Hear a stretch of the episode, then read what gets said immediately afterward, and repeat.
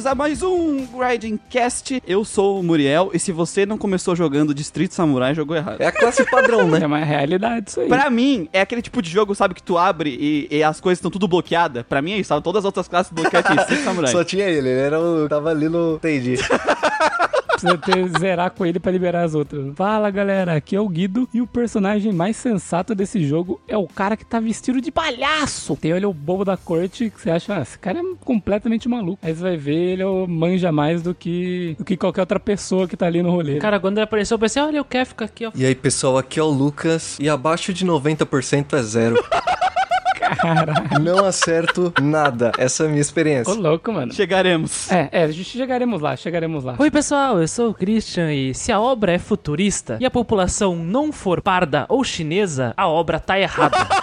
É verdade. E eu lembro, cara, eu lembro que você comentou isso e logo depois você chegou e a dona do bar era uma descendente de japonesa com um africano. Assim, ó, cara, se a obra é futurista e não rolar aí a, a ideia do, de a po- população ser mis- ser miscigenada é parda ou chinesa, cara, tá tudo errado, entendeu? Essa obra é, é com é, whitewashing, tem whitewashing na tua obra. E hoje nos reunimos para falar dele, Shadowrun Returns. O jogo que foi criado porque o, o criador da série Shadowrun não aguentou o que fizeram com o jogo, com a série dele. A Microsoft chegou e falou: e se a gente lançasse um FPS de Shadowrun? O cara sacou a aposentadoria dos pais.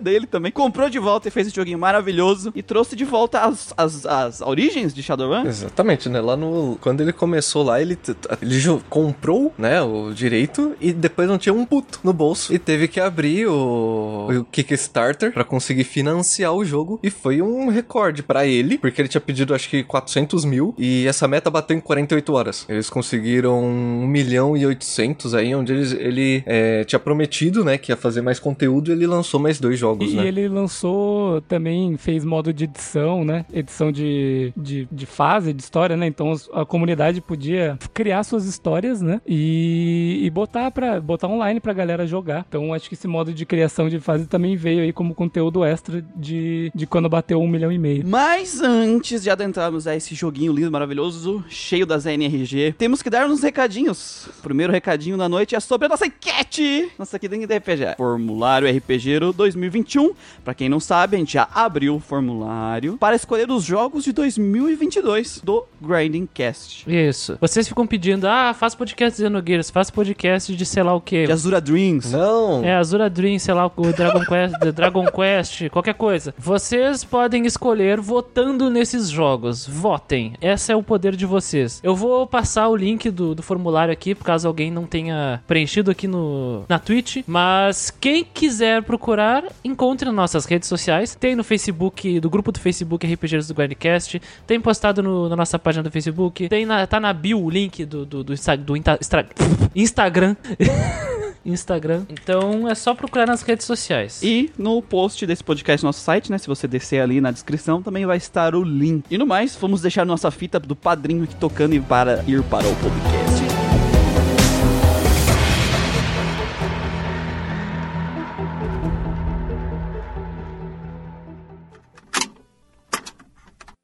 Você já se encontrou pensando? Pô, mó legal o trabalho desses caras. Ninguém fala exclusivamente de RPG eletrônico no Brasil. Não é um trabalho fácil.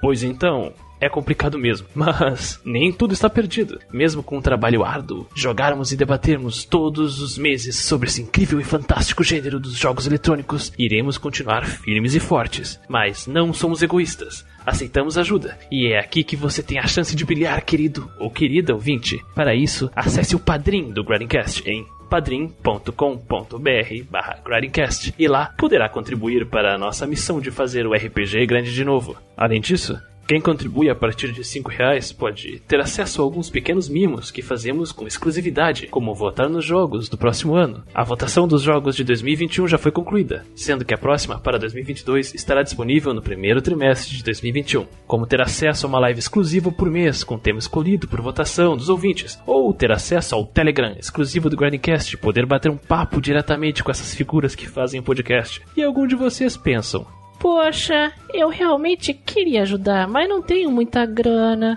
Não se preocupe com isso. Todo tipo de contribuição realmente ajuda o projeto. Como as famosas contribuições de um real. Sério, vocês não fazem ideia de quanto ajuda mesmo que seja só um real. E se mesmo assim, pelas circunstâncias, não puder contribuir para o padrinho do Grindcast, existem outras formas de nos ajudar.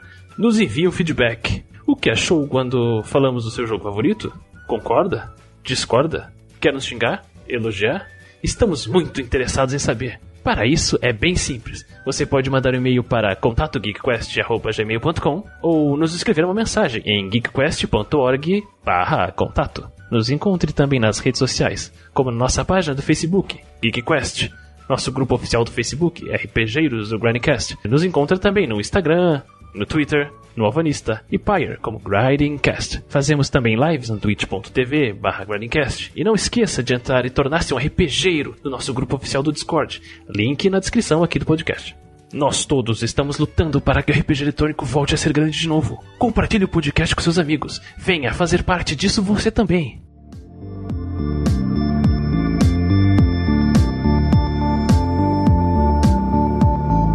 Lançado dia 25 de julho de 2013, jogo aí de Tactical Role Play Game, WRPG, né? Lançado para as plataformas PC e mobile.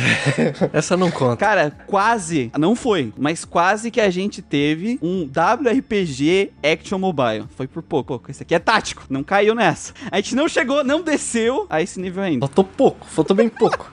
Só faltava um.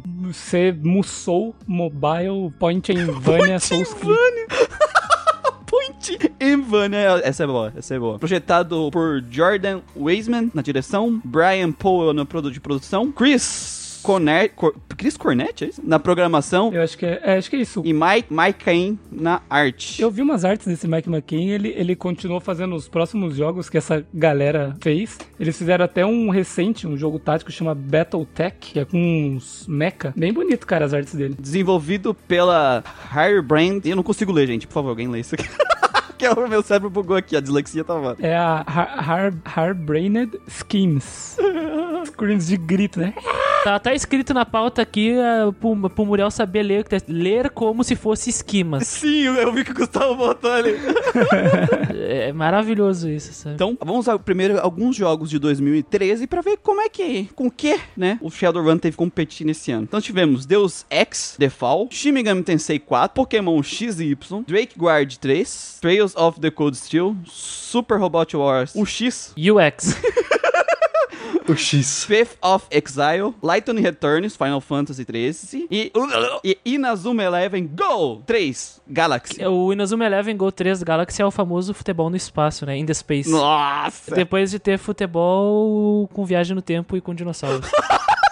Inazuma Eleven é outro nível, cara. Cara, Inazuma Eleven é Nest Eleven. É o, é o Gurren Lagann dos RPGs, cara. Então, Guido, primeiro, pra gente começar a contextualizar aí pros nossos queridos ouvintes, o que diabos é Shadowrun? O Shadowrun, ele se passa num universo cyberpunk, que eu acredito que hoje em dia bastante gente tem uma noção, né, do que é o cyberpunk, mas ele é diferente porque ele inclui é, a parte de fantasia que tem em, na, em vários jogos aí, em vários RPGs de mesa, né? Então ele tem raças, ele tem as raças que são conhecidas de, de jogos como Dungeons and Dragons, eles, te, eles têm como você jogar de elfo, anão, troll, orc e humano, claro, se você quiser que seu personagem já chegue sabendo nadar, você escolhe humano. E é, eles passam num mundo que ficou durante muito tempo, era uma época que, que ficou só, que era uma terra só de humanos, então eles eram a população dominante, e a partir de certo ponto começou a nascer os meta-humanos, né, que eles chamam, que são as outras raças. E no mundo que está agora, é, a maioria da população ainda é humana, só que a população troll orc está crescendo muito rápido porque eles, eles se eles se produzem, tipo, eles têm um tempo de, de gestação menor e se, eles se produzem bastante, assim, então eles estão meio que alcançando. E os elfos e os anões estão ficando uma coisa um pouco mais, mais rara, assim, em comparação aos outros. E atualmente, quando a gente pega para jogar o jogo, ele já tá no, no sexto mundo, né? Que o universo de Shadowrun, ele passa por, por ciclos, e agora eles estão nesse sexto ciclo que eles chamam de sexto mundo. Eu acho que é importante dizer que antes de mais nada, né, Shadowrun é um sistema de RPG de mesa. Por isso que a gente não falou, né? Shadowrun é um jogo de RPG de mesa, assim como o D&D. Nós jogamos aqui Baldur's Gate e Planescape Torment e explicamos qual é a importância, né, do, do RPG de mesa na influência do RPG eletrônico. E no caso do Shadowrun, ele, ele surgiu lá no final dos anos 80, foi em 89, como um RPG de mesa completamente baseado conceitualmente nos conceitos de Dungeons and Dragons, né? Mas com um sistema bem diferente, eles usavam tipicamente só dados de seis lados, então eles não utilizavam o D20, eles não usavam o, o taco da segunda edição. Ainda bem. E nem nada assim, né? E- e- Eles, e- eles tinham influências em outros jogos, como ó, o próprio RuneQuest e o Dungeons and Dragons, né? No caso do, do, do Shadowrun, ele teve várias edições ao longo do tempo. Atualmente estamos na sexta edição. O, o mundo do Shadowrun, como bem o, o Guido trouxe, né? Ele, ele se passa num, num futuro eh, relativamente próximo, que, que no caso é o sexto mundo, né? Eles. esse- essa ideia de mundos, ela é bem difundida porque no mundo de Shadowrun existiu uma emancipação das tribo mes- tribos mesoamericanas, né? Então essa cultura mesoamericana ela se espalha bastante pelo, pelo mundo de Shadowrun e o conceito de mundos e de ciclos vem do calendário maia. Então a cada 5 mil anos é um mundo, né? Tanto que no, no RPG de mesa tem o Earth Dawn, que é o criado pelos, pelos mesmos caras do Shadowrun, que se passa no passado super distante do, do mundo de Shadowrun, que era na época que ainda existia magia. Por algum motivo a magia nesse mundo acabou e aí a gente ficou no mundo que é como nós conhecemos hoje. Se eu não me engano, o Earthdown se acon- acontece no segundo mundo. E aí o, o Shadowrun, que nem o Guido falou, ficou sem magia até acontecer uma catástrofe que não, ninguém entende e a magia se espalha pelo mundo. E todas as criaturas vivas, elas, elas podem ser afetadas ou não. Aí as, cria- os animais, eles viram criaturas mágicas, viram grifos, os leões viram grifos, as águias viram, sabe, dragões vão surgindo. E aí os seres humanos começam a dar à luz a criaturas que não são humanas, que são os meta-humanos, né? Que é, que é o que o Guido trouxe ali. Aí então a gente, aí, então a gente vê essa, esse mundo ah, bem depois desse, dessa ca- essa catástrofe mágica, né? Desse awaken, ah, desse despertar mágico no mundo, onde tudo é muito comum. A magia é toda muito comum, magos são comuns, porque agora já faz parte do cotidiano. E aí, como estamos no futuro, nós temos essa parte decadente, que é típica do, desse cenário cyberpunk, que é a presença das grandes corporações. Aí tem o cenário de, de grandes corporações, de realidade artificial, realidade desenvolvida, onde tu pode colocar tua mente, dar upload da tua mente na Matrix, e robôs, e ao mesmo tempo tu tem orcs, anões, dragões e criaturas mágicas, e um monte de coisa bizarra, assim, que é típico de mundos de D&D, só que em mundo cyberpunk, né? Vale a pena lembrar que o mundo, ele meio que intercala, né? Esse, essa questão de sexto mundo, ele é meio que alternado, né? Teve o primeiro mundo, o segundo mundo, então em um deles a magia tá em alta, no outro a magia tá, em- tá, tá mais baixa. E isso vai intercalando. No sexto mundo, a magia tá em um pico, que foi quando surgiu, ressurgiu os dragões e começou a nascer os metas- meta-humanos, né? E por ele ser um jogo em- em- ligado com cyberpunk, mesmo tendo magia, é, é dito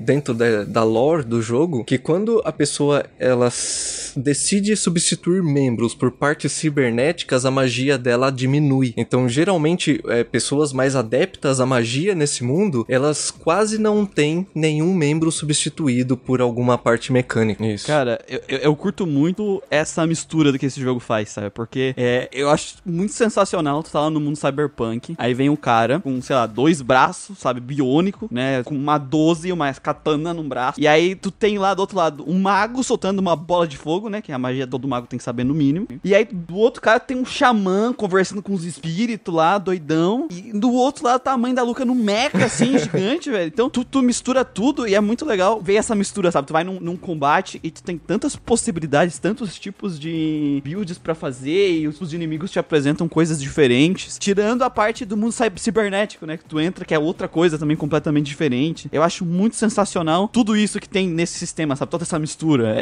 é- é muito massa. Mas é né? importante lembrar também que a empresa que fundou, que criou o Shadowrun, ela faliu. A gente vê coisas de Shadowrun e tal, mas ele foi um, um- não foi um grande sucesso, né? Até porque ele era só mais um sistema de RPG ao meio de um bilhão de outros sistemas de RPGs, como o próprio Running Quest, como uh, Ars Mágica, o próprio Vampiro, Vampiro a Máscara. E todas as cópias de D&D. É, tentou surfar na onda da magia, né? Só que com coisas diferentes. Não deu certo, ela foi comprada pela WizKids, que por acaso é um braço da Hasbro, que é a dona de D&D. e aí a Skids é super inteligente e licenciou a produção do, do, do sistema de RPG, sabe? Então, no fim das contas, ah, qualquer lucro que tiver, assim, agora, no fim, é só parte do, do, do, do sucesso, que não falar muito grande também da série, sabe? É, é, é um sistema que, por, por, acho talvez seja por acaso, ainda sobreviva, sabe? Porque existe um nicho muito fiel de fãs até hoje. É, então, é, esses fãs que estavam carentes foram os que conseguiram contribuir pro crowdfunding sair, né? Tinha, tem ainda essa galera que, que é muito fã e que conseguiu fazer com que o projeto não morresse, porque se, não- se não desse certo esse, esse jogo, já era, né? Eu acho que o cara ia desistir do, do universo. E assim, a gente tava comentando das, das possibilidades que traz a parte da fantasia nesse mundo cyberpunk, e é muito massa que, assim, no jogo, nesse jogo aqui, não tinha essa classe, assim, é nítida, é, formada, claro que você poderia tentar fazer ela, mas tinha um- tem uma classe no, no, no Shadowrun mesmo, que é o Technomancer. Não sei se vocês já viram, que ele, ele é tipo um hacker, mas que ele usa magia, sabe? É muito massa, sabe? Como, como, tipo, traz uma nova dinâmica, sabe? Tem dessas coisas assim, você consegue pegar um conceito, que era tipo de hacker, assim, que você já conseguia e aplicar de um, de um novo jeito, É, assim. so- sobre aquilo que o, o Christian tava falando, né? Sobre megacorporações. É muito legal ver nesse mundo como as megacorporações funcionam, né? Porque é, são empresas gigantescas, né? Várias empresas se juntaram e acabou comprando, é, comprou polícia, comprou exército. É uma empresa gigantesca, né? E é a, a megacorporação que rege as leis de uma cidade, sabe? Até o governo não tem força pra brigar contra uma, uma megacorporação. E eu acho que é aí que entra um Shadowrunner, né? Que é como se fosse um mercenário que faz serviço pra esse tipo de corporação, né? O, o Satanic perguntou à empresa que, que fez o Shadowrun fracassou. Perguntou se o Shadowrun fracassou, né? É que é o seguinte, a FaZe, que é a empresa, ela faliu. E o Shadowrun não era o maior sucesso delas, né? O maior sucesso delas era o Battletech, que era um wargamer de guerra militar super ah, futurista, né? De robôs e tal. Então, entre vários outros jogos, como o próprio Earthdown e o, o Demon World também, que era deles, eles não eram a, o- o coisa mais vendável da, da, do- do- da empresa. Tanto que o sistema de RPG do, do Jornada nas Estrelas vendia mais, né? Era mais importante dentro da própria do que o Shadowrun. Ah, so- sobre esse mundo de, de Shadowrun e tudo mais que tem, que, que, o, que o Guido falou de megacorporações, é a visão típica, né, do, do Cyberpunk, onde o Estado, o, o Estado Nacional vai perdendo forças, uma coisa que, curiosamente, nós estamos vendo acontecer na realidade. É, isso é assustador. Nunca estivemos tão perto do cyberpunk quanto agora. Onde né? tu vê megacorporações ou grandes empresas transnacionais, por exemplo, do nosso mundo com um capital superior e rendimentos superiores a de estados inteiros, sabe? Então tu tem uma Coca-Cola que tem mais rendimentos aí que, sei lá, ah, Liechtenstein, Luxemburgo, uns países assim. E aí, ele muito poderoso e são muito opressivas também, porque quando elas são mais poderosas que o Estado, e, e numa realidade onde o poder do Estado vai diminuindo cada vez mais, quem é que vai proteger, é, é, né? Quem é que vai, vai brigar pelos interesses da população geral? Ninguém. Então a população ela fica à mercê dos interesses das mega, mega corporações. O Shadowrun, o Shadowrunner, no caso, né? Que é, é, é esse agente das sombras, ele corre pelas sombras, ele luta contra o sistema opressor, né? Então talvez a gente pode dizer que o, o Shadowrun, de forma geral, ele tem um viés político meio anarquista, assim, né? Por querer derrubar ah, esses sistemas opressores, né? Os Shadowrunners, eles têm como objetivo realmente derrubar e, e lutar contra os interesses maiores dessas, dessas megacorporações. De certa forma, lutar pelos direitos do, do povo que é tratado feito bosta nesses mundos, né? Mas, mas eles também acabam, acabam não tendo uma imagem tão boa assim é, em relação à população, né? Porque eles são meio que margi... eles são meio que marginais, né? É, meio, ele, é, ele é tipo um mercenário, né? Ele trabalha pra quem paga. Exatamente. E assim, a maioria pensa assim, né? Claro que quando você faz o, o seu personagemzinho no jogo, é claro que você pode se negar a cobrar dinheiro dos outros, mas, né? Isso é muito raro. Ninguém trabalha de graça. Tem que pagar o padrinho do Grindcast, né? Trabalhar para pagar o padrinho do esse Esse meme foi postado lá no, no, no Discord pelos, pelos Zayot, que ele fez o memezinho lá trabalhar. Aí esses Shadowrunners, eles, é, eles têm a própria sociedade deles, né? Eles se juntam assim, no lugar e eles meio que se ajudam. é, um tem um, um trabalho pra fazer, ele vem contratar outros, eles têm uma rede, né? Essa galera do, do submundo, todos têm redes em todas as cidades, né? Cidades principais do, desse mundo, né? Que são, são algumas cidades chaves, né? A maioria das histórias acontecem em Seattle, mas tem várias cidades chaves aí, Hong Kong, é, tem na Alemanha também, em Berlim, Brasil. Brasil tem um dragão que, que domina o Vou proteger a natureza! É, a parte, a parte importante é, é exatamente isso. No caso do Shadowrun Returns, ah, o mundo todo, nossa, os Estados Unidos se dividiu em várias nações menores, o Canadá virou uma terra selvagem, nossa, que, tem muita coisa pra explorar, que mundo maravilhoso. Mas no Shadowrun Returns a gente só joga em Seattle e só vai ver Seattle. né? Não vai sair disso, não. Então tira o Cavaleiro da Chuva se vai procurar dragão político, não vai achar. Não vai achar, mas se você quiser jogar em outro lugar, você joga o Shadowrun Hong Kong, que daí é em Hong Kong, olha só. Que daí é a expansão, né? Eles vieram como, como proposta de expansão, mas saíram daí standalone, né? Jogos inteiros. Mas nós vamos falar só do jogo básico. Do Returns, é. É, que daí acabou separando em três jogos, né? Então a gente vai tratar só do primeiro. Caso fique aí a, a curiosidade, se você for jogar o Shadowrun de mesa, tem uma... Saiu, tipo assim, um... um- eu vi um PDF já, assim, um documento que saíram... n- Não é bem... Como é que fala? Não é expansão. Saiu um index, assim, com, com uma aventura no Brasil, sabe? Se você quiser fazer uma aventura no Brasil, você tem um, um material próprio, assim, de, de apoio. Na, na, na sexta edição tem poucos materiais, assim, porque a sexta edição é mais recente, né? Mas na- nas edições anteriores, que eu acho uma bagunça. Eu Vou ser bem sério, eu acho o sistema do Shadowrun muito bagunçado. A quinta edição, ele é até interessante, mas é tão mal feito os livros, assim, sabe? Se tu vai narrar um negócio desses e tu vai arranjar Na problema. verdade, o sistema de mesa é, é muito confuso, né? Completamente confuso. Eu, eu li sobre como funciona e é um absurdo. Tem que ouvir duas, três vezes pra ver como funciona. O livro, ele é organizado de uma forma muito feia, né? Muito, de uma forma muito desorganizada. É, tá- é- é não, não chego a dizer que é pior que D&D quarta edição, assim, porque D&D quarta edição é a epítome do, do, do mal diagramação. É tipo livro de direito, tu lê, lê e não entende nada. Eu acho que de, de maior exemplo, assim, que pelo menos da, da minha experiência de RPGs de sistemas mais recentes, assim, que são mais fáceis de aprender, é o D&D 5 e talvez o Star Wars do, da Final Fantasy Flight Games, que eu até comentei com, com o Mako no Discord sobre isso, que é um sistema bem maneiro também, cara. É, pra, pra mim, a quinta edição é, é o ideal pra quem quer começar. assim.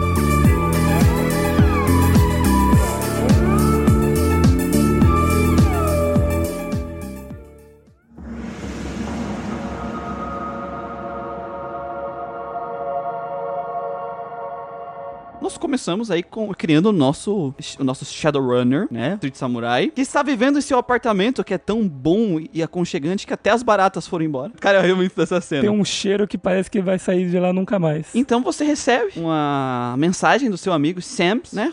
Ele primeiro conversa com você, você tem uma conversa com ele, aí você tem um flashback das aventuras que vocês viveram junto, onde é o tutorial do jogo, né? Tem uma conversa com ele é engraçado, mas tudo bem. Tu joga o tutorial, né? E aí ele chega, então, cara, é o seguinte, eu morri.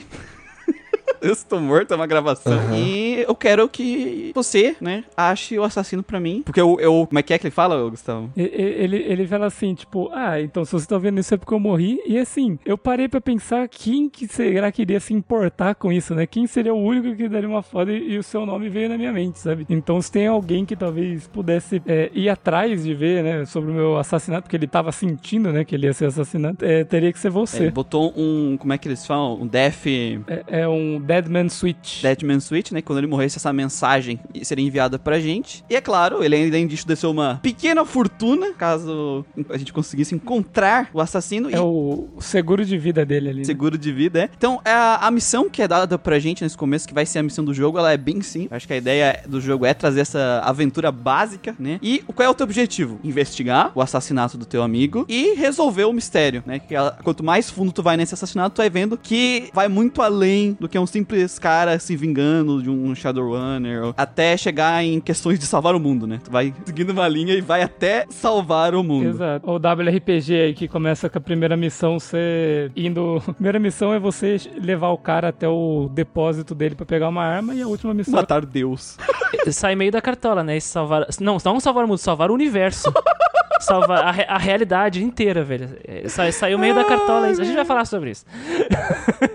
Cara, eu, eu não esperava, porque assim, quando eu tava jogando, e- essa era a missão, eu pensei, é, e o tamanho do jogo, né? Porque o jogo é bem curto, são. é, eu terminei 9 horas, mas é em média 15 pra terminar, né? Mais ou menos. Terminei 11 horas. Então, eu tive essa impressão que era aquelas campanhas que tu pega final de semana com os amigos pra jogar e ela terminar final de semana, sabe? É uma, uma campanha bem simples. E as coisas foram se desenrolando, se desenrolando. E depois, no final, tu tá enfrentando criaturas dimensionais de outra galáxia, sei lá, velho. Mas é, é exatamente isso. De outro plano, né? E é curioso, né? Porque quando chegou. Porque assim, nesse começo, você descobre que, que o Senna ele foi vítima de um tal de estripador da, da cidade Esmeralda, né? Que é onde a gente tá aí, tipo, é, um- é tipo um serial killer, né? Aí, tipo assim, você vai resolvendo o mistério até chegar no serial killer. E quando eu cheguei, tipo, essa parte de quando você encontra o serial killer e, e resolve isso aí, é meio meh, sabe? Tipo, como, como você resolve isso, sabe? Aí, mas aí o jogo, a partir desse ponto, ele te dá, né, a nova, a nova pista pra você seguir, pra terminar, pra você pôr um ponto final nessa história de vez, né? Porque o, o cara era ligado com outra coisa. E quando você vai, aí você começa a ver que é um negócio muito maior do que você estava imaginando, que envolve muito mais pessoas, né? Eu acho muito engraçado essa primeira parte de tu tá perseguindo o cara, porque tu vai tendo alguns assassinatos, até tu fala com o. várias vezes com o Dresden, né? Que é o, o legista, tu vê vários assassinatos, né? E vai descobrindo, tentar pegar a pista desse assassino, que cada pessoa que ele mata, ele pega um órgão diferente. Só que tem uma cena, mano. Cirurgicamente, né? Ele, ele usa um scalpel, né? E te retira assim, limpo, lindo, maravilhoso, profissional. A- Aí a gente tá numa cena do crime e aparece um cara. Mano, eu acho muito tosco essa cena.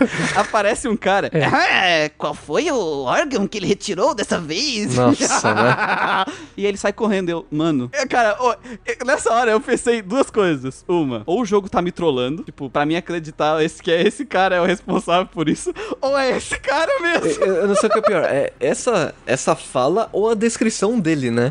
Sobre o personagem, né? Que é o elfo mais feio já visto, né? Um zoadaço e, tipo, ele descreve ele como se fosse um médico cirurgião, tá ligado? Quando você vai lendo ele, você fala assim, porra. E o cara, tipo, observando a cena do crime, assim, no cantinho, vai falar com ele, ele sai correndo. Porra, quanto mais pala, menos pala. No, a narrativa do Shadowrun Returns, ela é muito introdutória. Eu, eu acho que ele, ele sofre um pouco uma, uma síndrome de Baldur's Gate, só que só que a síndrome de Baldur's Gate que é a terminal, né? Porque a, a ideia desse jogo era te introduzir um pouco dos conceitos de, do sexto mundo pra uma geração nova. Diferente de um Baldur's Gate que era pra trazer pessoas do RPG de mesa pro RPG eletrônico, né? Até porque a comunidade do Shadowrun ela não é lá muito grande quanto a, a do Forgotten Realms em D&D. Então eu acho que o Shadowrun Returns ele falha muito nisso. Ele, ele não consegue te apresentar o sexto mundo. Ele, é- é- ele te solta, ele solta conceitos assim, ele não te fala sobre eles. Até porque se ele falasse, ia ficar um monte de, texto te explicando coisas que tu nem vai ver no jogo, sabe? Porque o jogo, ele nem, ele, ele nem quer tratar disso. Eu acho que os personagens, por por esse fato, os personagens pagam o pato e eles são muito, muito, mas muito superficiais. É, são bem rasos mesmo. Até porque não dá tempo de trabalhar, né? O, pro- o problema de você não ter uma party e esses personagens te acompanharem toda hora também faz com que você- eles não consigam ser melhores trabalhados. né? E, e mesmo quando tu contrata, por exemplo, a Coyote, que eu achei ela muito foda, na parte que tem a história dela, eu gosto muito. Depois, é, ela, tipo, ela fica num canto, ela não interage mais contigo. E tu até pode contratar ela. Tu pode contratar ela, mas ela é como se fosse qualquer outro runner que tu tivesse contratado, sabe? Tipo assim, ela até aparece, tipo, uma- a- a- outras vezes, ela fala com você, tem interações, mas não é como se aprofundasse mais ela. Eu gostaria de ter mais coiote. É, por exemplo, é porque a gente ajudou ela e ela, eu, eu pensei que quando a gente ajudasse ela, ah, ela ia. "Bel, Tu me ajudou, me salvou, né? Eu acho que ela e o namorado dela também tava nessa missão, né?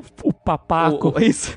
O Paco. E eu achei que, tipo assim, pô, tu nos ajudou e tal. E, cara, vamos, vamos, vamos retribuir o favor, sabe? E aí é desenvolver um pouco mais esses personagens, a nossa relação com eles, sabe? Até alguma interação entre eles porque eles eram namorado e tal. Só que não.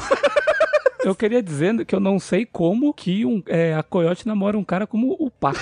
Logo de primeira, o jogo ele é realmente muito linear, né? Ele ele realmente não tenta explicar nada do mundo. E se você já não tem alguma coisinha de prévia, você não vai pegar algumas coisinhas, né? Vai fazer toda a diferença? Não vai. Mas assim, é, faz parte da interação, né? A primeira vez que você passa ali na, na frente da Brotherhood, ali da, da igreja, que tá o, o ex-namorado da garçonete, né? Ele, ele até fala que a igreja tá ali pra falar sobre a importância da família no sexto mundo. Mas até então o jogo em momento algum falou o que, é o sexto mundo, né? Então a, criação do jogo, ela já foi feita como se você... é- ele subentende que você já conhece o mundo. É, é, ele foi meio público, feito pro público-alvo ali, né? E a mesma coisa acontece um pouco mais pra frente, quando você, é, antes do galpão da, da, da Xamã, que tem um guarda, que é um Lone Star, né, que também é uma empresa de segurança privada do mundo de Shadowrun, que quando quando você tenta enganar ele, você diz pra ele que você é o cara da manutenção, ou a menina da manutenção, né? Ele tira o sarro e fala: É verdade, você é mesmo. E eu sou o Lofir, o rei dos dragões.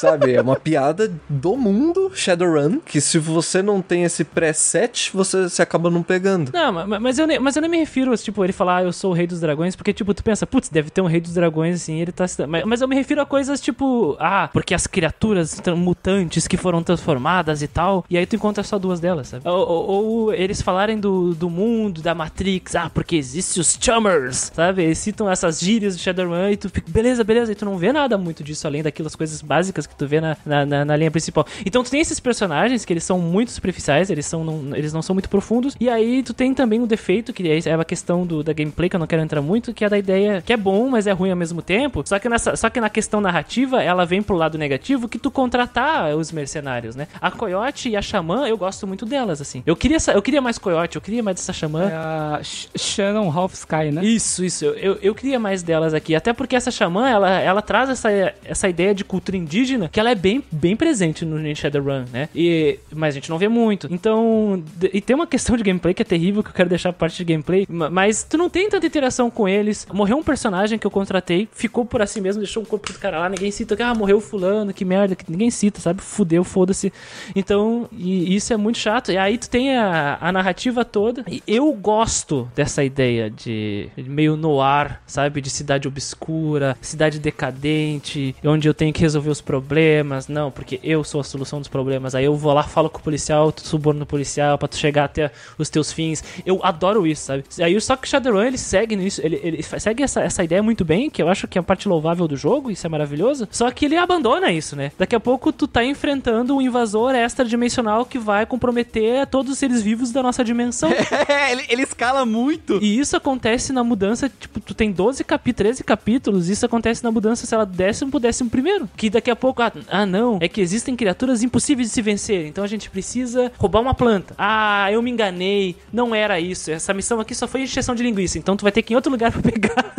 aí tu vai no outro lugar, aí tu pega, aí, tu- aí a missão é só tu entrar no prédio, resolver um puzzle e sair. Sabe o que é mais triste? É, por exemplo, assim, se o, se o jogo fosse, ah, vamos focar todo em, em gameplay, é, vai fazer as missões, tu vê um personagem ou outro que tu caga pra eles, ok. Mas o pior é que, é que eu, enquanto jogava, eu gostei daqueles personagens, eles eram interessantes pra mim, eu queria saber mais, só que eu não tenho opção de saber mais sobre eles, sabe? Não tem mais. E a pior parte tá no final, porque tu chega no final e aí tu tá num conselho dos mais fudidaços dos fudidaços. E por algum motivo tu tá lá porque tu salvou a filha do, do, do cara mais rico do, do rolê. E aí tu encontra o Kefka lá, tu encontra o, est- o exterminador, tu encontra os caras fudidos. E aí eles falam: Eu sou foda. O, o, o cara que serve um dragão, o outro maluco que é o, É. o, o cara que vende magia no jogo, de repente ele é zica pra cacete, eu não sabia. É, e, e aí eles falam assim: ah, beleza, agora a gente vai invadir o lugar lá. aí acontece uma missão com eles e acabou o jogo. E aí tu termina o jogo na frente da delegacia conversando com os bonecos, acabou. E aí eu fico, mano. Cara, eu, eu não me senti tão pra baixo com isso, porque e- e- foi como o Muriel falou, sabe? Eu considerei isso uma campanha de uma tarde, sabe? Aquela campanha que você faz com seu amigo e, sabe, com um grupo de amigos e é aquilo. O personagem vai terminar da forma mais simples possível, não vai ter nada épico no final. E é uma investigação. Acabou. Resolveu o, o, o problema, né? Resolveu o que você veio fazer, né? O mundo vai continuar comigo ou sem eu, sabe? Ou sem migo. Sem migo.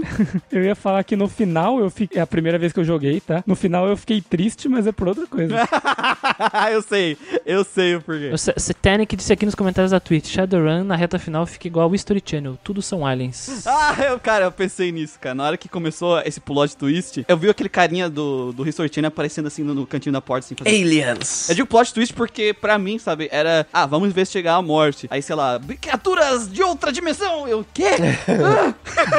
Eu, eu, é, a primeira vez que eu vi, eu achei muito bizarro quando a gente tava lá na, na parte que revela a criatura a primeira vez, né? Que a gente tá lá conversando, de repente vem um bicho assim, estoura a parede, né? Vem um insetão andando assim, com a parte meio humana ainda presa nele. Eu falei, mano, Porra, é essa? porra é essa? Eu não tinha visto nada parecido com isso no jogo até então, sabe? Eu tinha enfrentado só humanos e elfos, anões, tipo, raças assim, mas de boa, né? De repente viu o bagulho e falei, mano, Eu nem me importo de um jogo, tipo, ter, ao- a- virar isso, sabe? Virar um negócio de salvar o universo, no caso, né? Mas o problema é que ele não é um jogo que tem tempo pra desenvolver isso. Ele é muito corrido, então ele não tem tempo pra desenvolver os personagens, ele não tem tempo pra fazer a narrativa crescer mais gradualmente, porque é, que nem eu- a maior parte do jogo tu gasta pra descobrir sobre o, assass- o serial killer, derrotar o serial killer, e esse, essa parte que tem essa coisa dimensional, é, é colo- eles têm, sei lá, três capítulos do, do jogo pra desenvolver, né? É aí que entra o causador de problema de todo o universo. A igreja. É isso.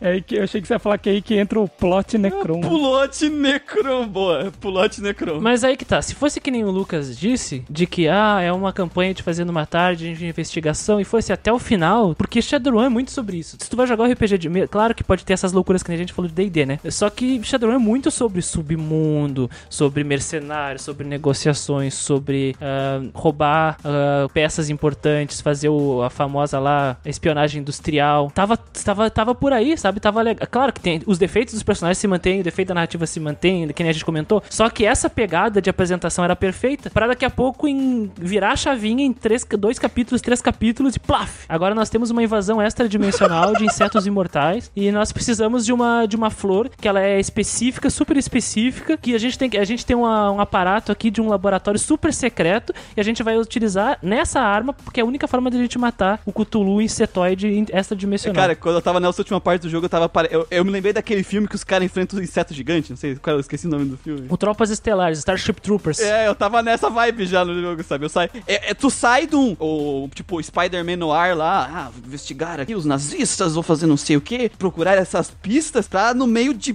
milhões de insetos atacando e tu. Ah, tá, tá, tá, tá, tá, tá. E eu lembro que o. o até, até tem como opção do seu personagem responder umas coisas que era tipo, porra, esse trabalho aqui já tá sendo muito mais do que eu já fui contratado. Você até pode responder isso, porque eu tenho certeza que às vezes você até tá sentindo isso, falando assim, mano, Já eu deu, vim pra né? resolver. É, eu vim pra resolver o crime, mano. Olha, olha onde eu tô me metendo, velho. Eu tô numa biblioteca com um ricaço do caralho, um palhaço, um alemão que, que serve um dragão e um maluco que tem o olho brilhando aqui, que eu achei que só me vendia magia, mas na verdade ele é um cara misterioso pra cacete. Mano, eu queria fazer nesse momento que nem o Jack, sabe? Falar, mano, essa pica não é minha. Tchau.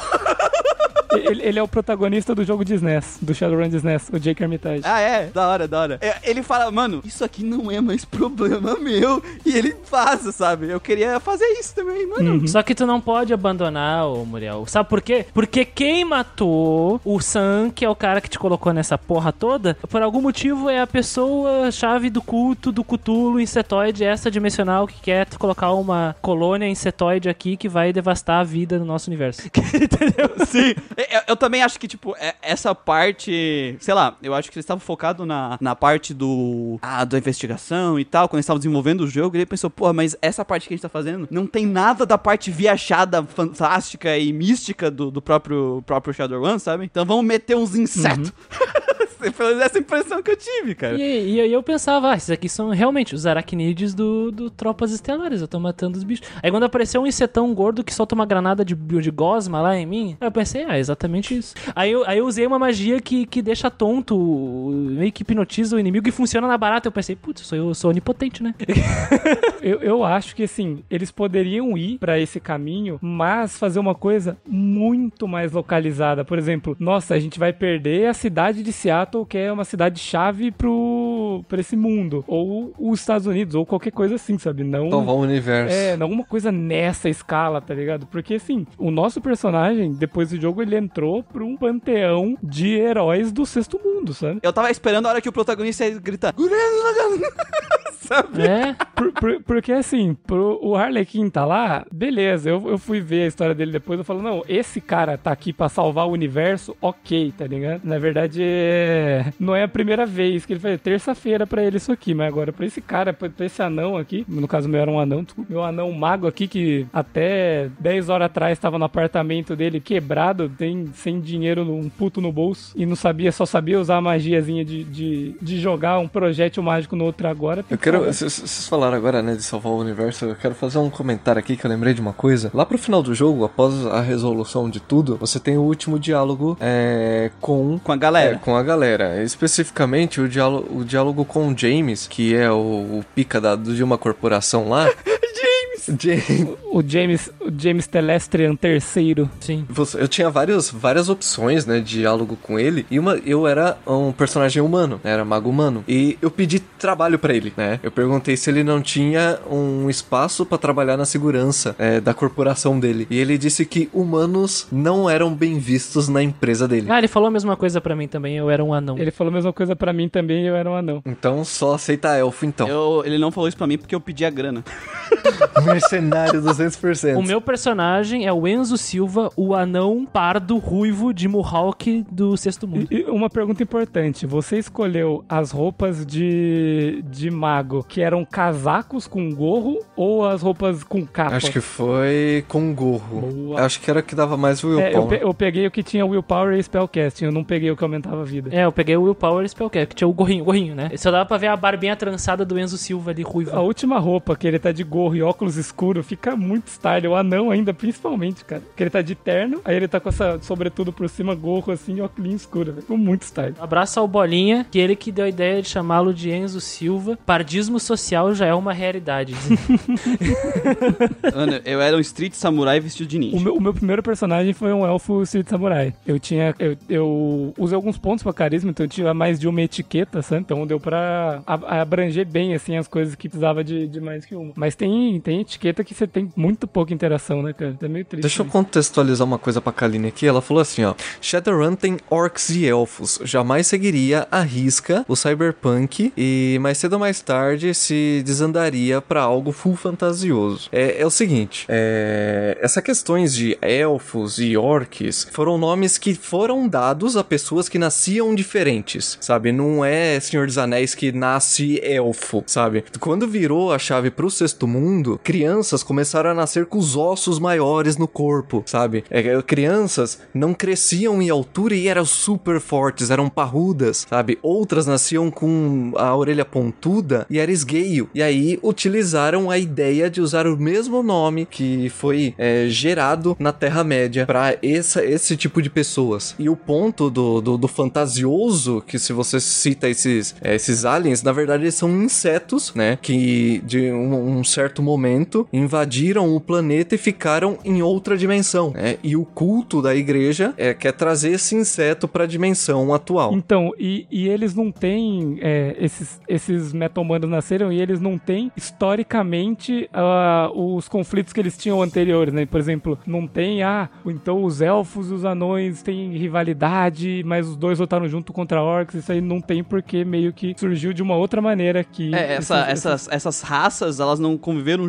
juntos durante é, milênios ou séculos e aí criou vários vínculos culturais, né? É, é um negócio que o Deus tava lá, tropeçou na chave, né? E aí virou todo mundo... E a Kaline tem que entender que, na verdade, eles são, eles são outras espécies mesmo. Mas eles são humanos. Eles agem como humanos porque a sociedade é que nem a nossa de hoje. É só isso. É a nossa sociedade de hoje com trolls, orcs, elfos e anões. Tipo aquele filme do Will Smith. É, o Bright. É que eles herdaram a, a, a humanidade, né? Eles herdaram o mundo dos humanos, então eles têm que se adaptar a isso. É, eles são outras raças, assim. Eles, são- eles são típicas raças de fantasia mesmo. Mas, tipo, do nada, é uma pessoa, um humano deu a luz a um anão, sabe? E, e que, que nem o Guido falou, não vai ser, nossa, os anões são mineradores. Não, necessariamente. Elas só nasciam diferentes. E, e o lance do, do, do inseto lá, só pra, só pra terminar também, que os insetos, na verdade, eles estavam em outros planos, só que assim, os xamãs, eles escolhem uma criatura pra ser o totem deles. É, não é uma criatura que eles vão escolher pra se comportar igual ele, ou louvar, ou coisa assim, eles são só, é uma, uma criatura que eles vão seguir conceitos que, esses, que essas criaturas são conhecidas por, por ter, sabe? E tem vários bichos, tem o urso, tem o... acho que tem um coiote, tem um urso, um coiote, águia, só que assim, não tem inseto, porém, é, o- os insetos, eles estão lá, né? Os, os espíritos deles, né? Que são extraplanares. E eles começam a influenciar a cabeça do xamã. Aí o xamã, se por um acaso ele escolher um inseto como o totem dele, e o inseto ele começa a ter uma influência direta sobre esse xamã e todos os xamãs que fizeram isso tiveram suas mentes corroídas e corrompidas por ele até virar um servo do inseto. E é isso, e é assim que eles meio que estavam tentando voltar através desses xamãs.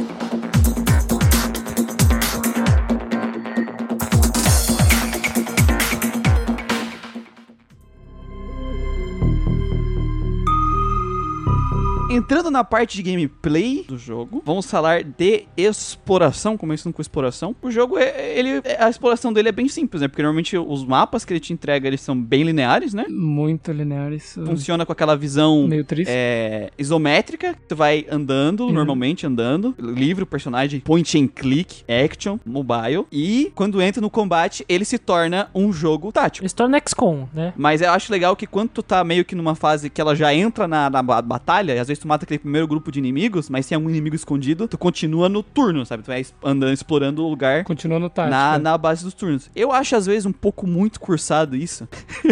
Porque não tem nenhum inimigo na tua volta, sabe? Tu fica andando por turno e eu fico. Aí- sabe o que é o pior? Não tem ninguém na sua volta. Aí você dá um passo pra frente, tá escuro, você toma um tiro de 12 na cara.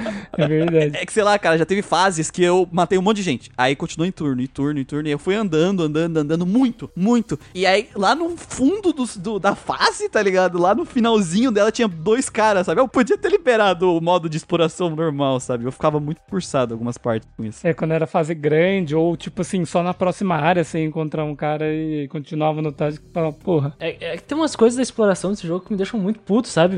É, te- te- te- tem umas coisas que são muito meme, assim. É, Eu adoro poder clicar e o boneco ir sozinho. Só que quando tem umas coisas que são muito chatas, por exemplo, tem dois memes nesse jogo que é Fog of War. Tu coloca o boneco pra explorar, tu chega numa sala e fica tudo escuro e demora, tipo, alguns, vários segundos até a visão do boneco aparecer. Não tive isso, não. Tu tem que ficar esperando. Uhum. E puf, aparece. Um outro problema também são as coisas que são ah, interagíveis, sabe? Às vezes tá com o personagem caminhando por ali e demora um tempão pra aparecer que tem uma marca interagível ali, porque talvez o teu boneco tava na frente dela antes, ou tu tem a tua party tava na frente, então tu tem que ti- tirar eles da volta pra aparecer uma marca que tem uma mãozinha que tu tem que ir ali.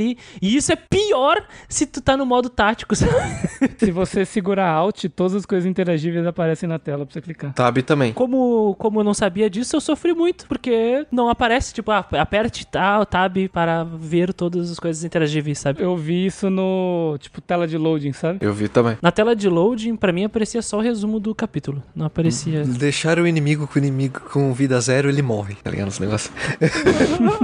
não aparece dica de gameplay, né? pelo menos nas minhas telas de loading. Aparece só a história, aparece tipo, aparece o título do capítulo e todo o resumo até aqui, sabe? Ah, você tem que invadir isso aqui, porque isso é muito assustador e eles podem destruir o universo. Aí tu vai lá. Pra mim, apareceu essas dicas quando eu tava indo de um cenário pro outro que ele dá load, sabe? Quando não, tu não tá virando a história ou o capítulo, tu tá indo de um lugar pro outro, aí aparecia. Às vezes aparecia a coisa, use o mouse para clicar. É, tipo, quando você tá dentro da dungeon e vai de um lugar pro outro, aparece dica em, em load. Só que é um load bem mais curto do que o do capítulo, né? Sabe? Ele é bem. Eu vou te dizer que nunca apareceu esse loading pra mim, porque quando eu passava era, era meio estranho. Tu... O começo é estranho também que tu tem que passar boneco por vez. Tu passa um anão, aí depois tem que passar o outro boneco, aí tem que passar o outro boneco, até o, outro boneco, o outro boneco. É, é que, por exemplo, se você tá enfrentando um inimigo e tem um personagem seu que tá morrendo e não tem como curar ele, às vezes você pode, tipo, mandar ele pra próxima área e deixar quem tá com a vida cheia é, continuar lutando. É, se tem quadrados específicos que tu colocar o personagem ali, tu pode mandar ele escapar, né? E continuar, e continuar lutando nessa fase, mesmo com seu personagem seguro já em outra área. Ah, isso, isso me incomoda muito. O, o próprio Planescape fazia melhor, sabe? Tu mandava um boneco sozinho já passava de, de fase, tu já ia pro outro canto. Eu acho esse um meio termo feio, porque no Baldur's Gate tu tinha que esperar todo mundo ficar junto pra passar. E, e aqui tu tem que passar um por vez, um por vez. No Planescape tu passava um e já passava todo mundo, sabe? Resolvia o problema. E não precisava ficar vendo- esperando o boneco caminhar o mapa. Não me incomodou, não, cara. Também não. Porque eu acho algo bem normal em jogo tático, esse tipo de coisa. Tipo, ah, cheio com seus personagens até o lugar Y, sabe? Faz parte da missão que tu tem que chegar até lá, então tem que fazer os bonecos chegarem até lá, sabe? Eu acho que faz parte. Até no próprio XCOM, que a gente falou que ele se, se baseia completamente, quando você tem um ponto que,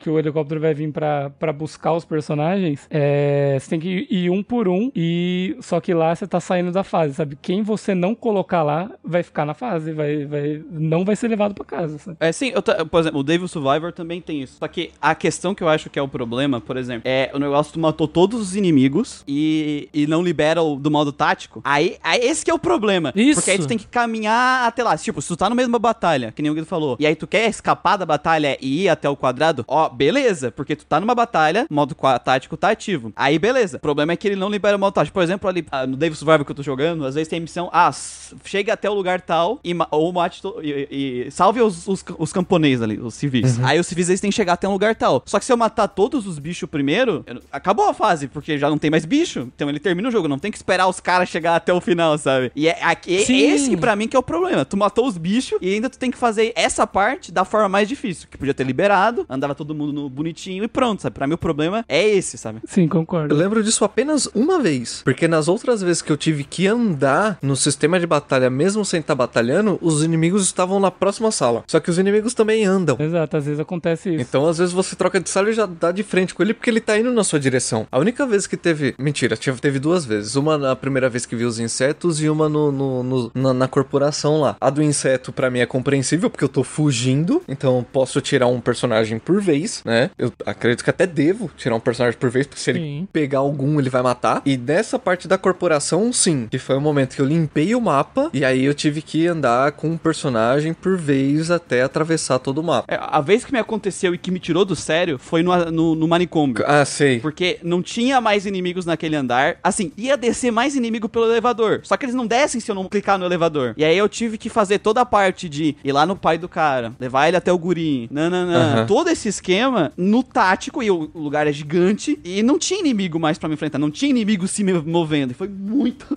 cursado, cara. Eu muito- fiz essa parte tomando tiro nas costas toda hora. Da primeira vez que eu enfrentei os insetos, aconteceu uma coisa muito amaldiçoada. O, eu tinha colocado os perso- Eu tinha me aproveitado do, do cenário, né? Pra esconder os personagens do lado da parede. Pra dar uma sobrevida pros insetos não matarem eles. Só que o insetão correu até a porta e tu não passa por ele, porque ele trancou a porta. Sério? Caralho. É, aí todo mundo ficou preso na sala. Eles não conseguiam passar pelo inseto. O inseto ele é imortal. E agora, como é que faz? Teria que explodir ele, é, passar com. é, Alguém teria que matar ele, passar com as pessoas. Aí quando ele voltasse como espírito, uma parte já teria passado. Mas é zoado mesmo. Aí ficou. aí- essa parte da batalha ficou tensa porque o- o- tu resoluciona esse problema de design só aumentando a largura da porta, sabe?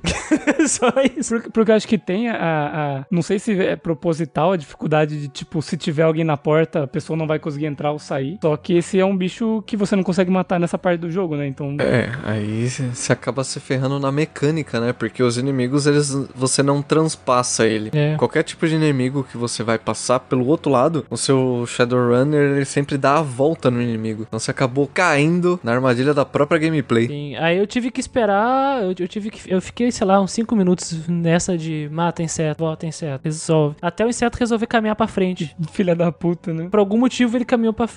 Aí os bonecos eles saíram correndo. Aí eu tive que colocar um por um, tudo bem, eu tô na batalha. Eu, que nem o Muriel falou, eu, eu, eu não tô reclamando da batalha em si, sabe? Eu tô falando dessa ideia do Baldur's Gate, que tipo, tem que caminhar todo mundo junto. Por, por isso que, eu- a gente elogiou isso até no Planescape, né? Pô, tu manda um boneco só pra caminhar uma longa distância, não precisa caminhar todo mundo junto. Imagina eu ter que andar tudo no tático. Ah, que É, inferno. é, eu tudo acho que quando, se- quando acaba o inimigo, devia liberar. Liberar os modos de exploração normal. Não tem porque continuar no tático. E o restante da, da, da exploração é simplesmente normal e básica. Porque você anda durante. Você anda no mapa e segurando o tab, você vê o que, que é de interação do personagem. Às vezes são itens, às vezes é algum, alguma parte que faz parte da missão, né? Que aí não é, não é item coletável, é tipo ativar um computador, ativar uma porta, alguma coisa, mas é visível, né? Então você. E tem coisa de cenário só, que você clica e ele dá um textinho pra você falando alguma coisa, sabe? É, que sai em amarelo, né? Uma caixa de texto amarelo. E o jogo, assim, ele é bem objetivo, sabe? Ah, eu tenho que ir até aquele lugar, tu vai até aquele lugar, ou tu só tem aquele lugar pra ir mesmo, sabe? Parece uma seta apontando. É, parece até uma seta. Não vai ter uma cidade tipo Sigil. Sabe? Explore a cidade pra descobrir o que tem que fazer. Não tem isso. É tipo, ah, tu tem que ir até tal lugar. O jogo ou te teleporta pra aquele lugar, ou te bota no meio da cidade, no, naquele local onde vai estar aquele lugar já, sabe? E tu vai, assim, é bem. O jogo te deixa na porta do lugar, né, cara? É, é li- bem linearzinho, assim. Não vai ter nenhum problema pra se achar. Ele, ele é tipo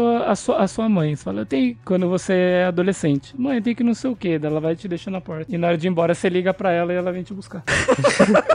É isso mesmo. Você liga lá na Union. Ô, galera, terminei aqui o serviço, vem me buscar. Vem me buscar. É, é. Na parte da exploração, quase todos os, os lugares é tipo, você só vai e, tipo, anda, chega lá e só tem um jeito de você entrar, né? Poucas partes do jogo eles te dão ao mais de uma opção de, de como entrar em, em um lugar ou coisa assim. Eu acho que o jogo, que a parte que mais fez isso foi a da do templo lá da. Como isso chamava? Universal Brotherhood? A Irmandade Universal. Irmandade Universal. Leia o livro.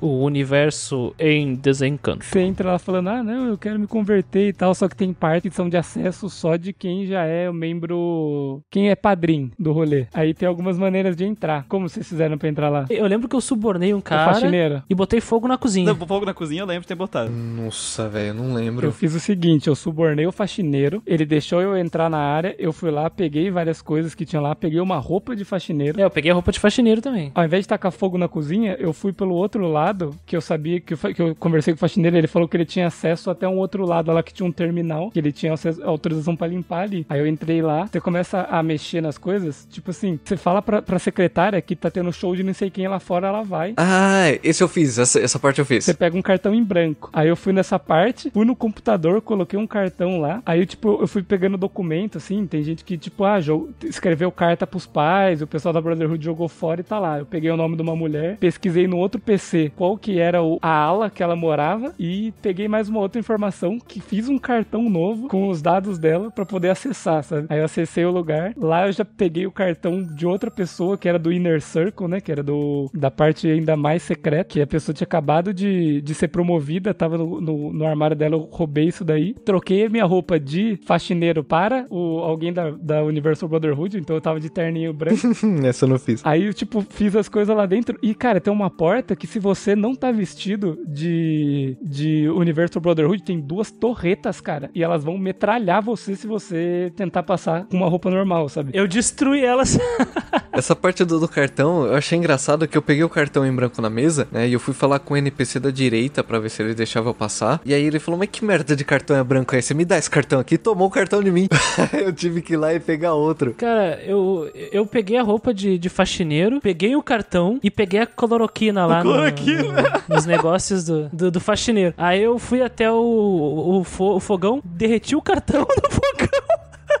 E joguei cloroquina no fogão, pegou fogo na cozinha e, e abri a porta. Aí destruí as torretas depois. Vestido de E faxineiro. sabe o que você poderia fazer nessa parte também? Tipo, você taca fogo, aí abre a porta e tem uma outra cozinha lá dentro. Que tem uma mulher que, tipo assim, se você entra por lá se você- sem ter tacado fogo, é. Porque quando você taca fogo, a mulher sai daquela cozinha, né? Então você tem acesso lá pra abrir pra coiote e para as outras pessoas entrarem.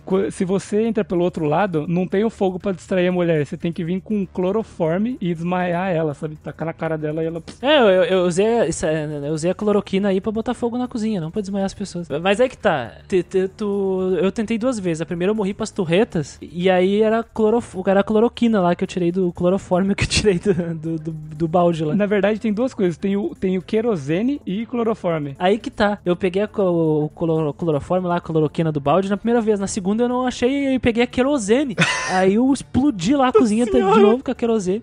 Aí eu consegui sim derrotar as torretas, porque elas são bem fortes. Eu imagino, mas eu não enfrentei elas porque eu tava de terninho branco ali de Eu belo. dei de frente com as torretas também, cara. Eu tive que enfrentar as torretas. Ah, mano, foda-se torretas, velho. Eu tenho uma espada. 16 na torreta com a espada aqui, ó. Eu, eu, eu, eu matei vestido de, de faxineiro, velho. Boa. Que nem o Cláudio matando os robôs com espada. E, e tem um outro jeito de você entrar sem enfrentar as torretas, que é se você pegar o. Naquela parte que você tá pegando as coisas lá de faxineiro, tem um lubrificante. Se você pega esse lubrificante aí, eu, eu, eu não sei exatamente o que, que era, mas é tipo um lubrificante. Você, você chega lá onde você libera a coiote, tem um, um- uma máquina de refrigerante ali. Você, você pode passar o lubrificante no chão, empurrar a máquina de refrigerante, que lá vai ter um- uma entrada. E daí, se você tiver tanto de hacking, você consegue abrir e passar por ali sem passar pela torreta. Eu acho que eu não tinha força pra empurrar a máquina. Então, se você usa o lubrificante, você não precisa ter a força necessária pra empurrar a máquina. Não sabia, legal, bacana. Podia ser assim toda a missão, né? Podia, podia, podia. Várias maneiras de resolver a. pra chegar no mesmo objetivo, né? Sim, isso tem bem pouco, cara. Isso aí foi a parte que mais marcou, porque ele te dá dois jeitos de você fazer uma coisa duas vezes no mesmo lugar, sabe? São poucas áreas, eu lembro dessa, tem bastante coisa que tu pode fazer, que tá mais livre, né? E a que tu tá disfarçado, sabe? Também que tem bastante coisa pra fazer. E o resto do jogo é caminha até o lugar, e aí ele tem um combate e passa de fase. É isso aí. Uhum. Às vezes você vai conseguir alguma coisa usando uma etiqueta ou outra, às vezes você vai conseguir uma coisa se você tiver hacking ou não. É a única coisa que muda, assim.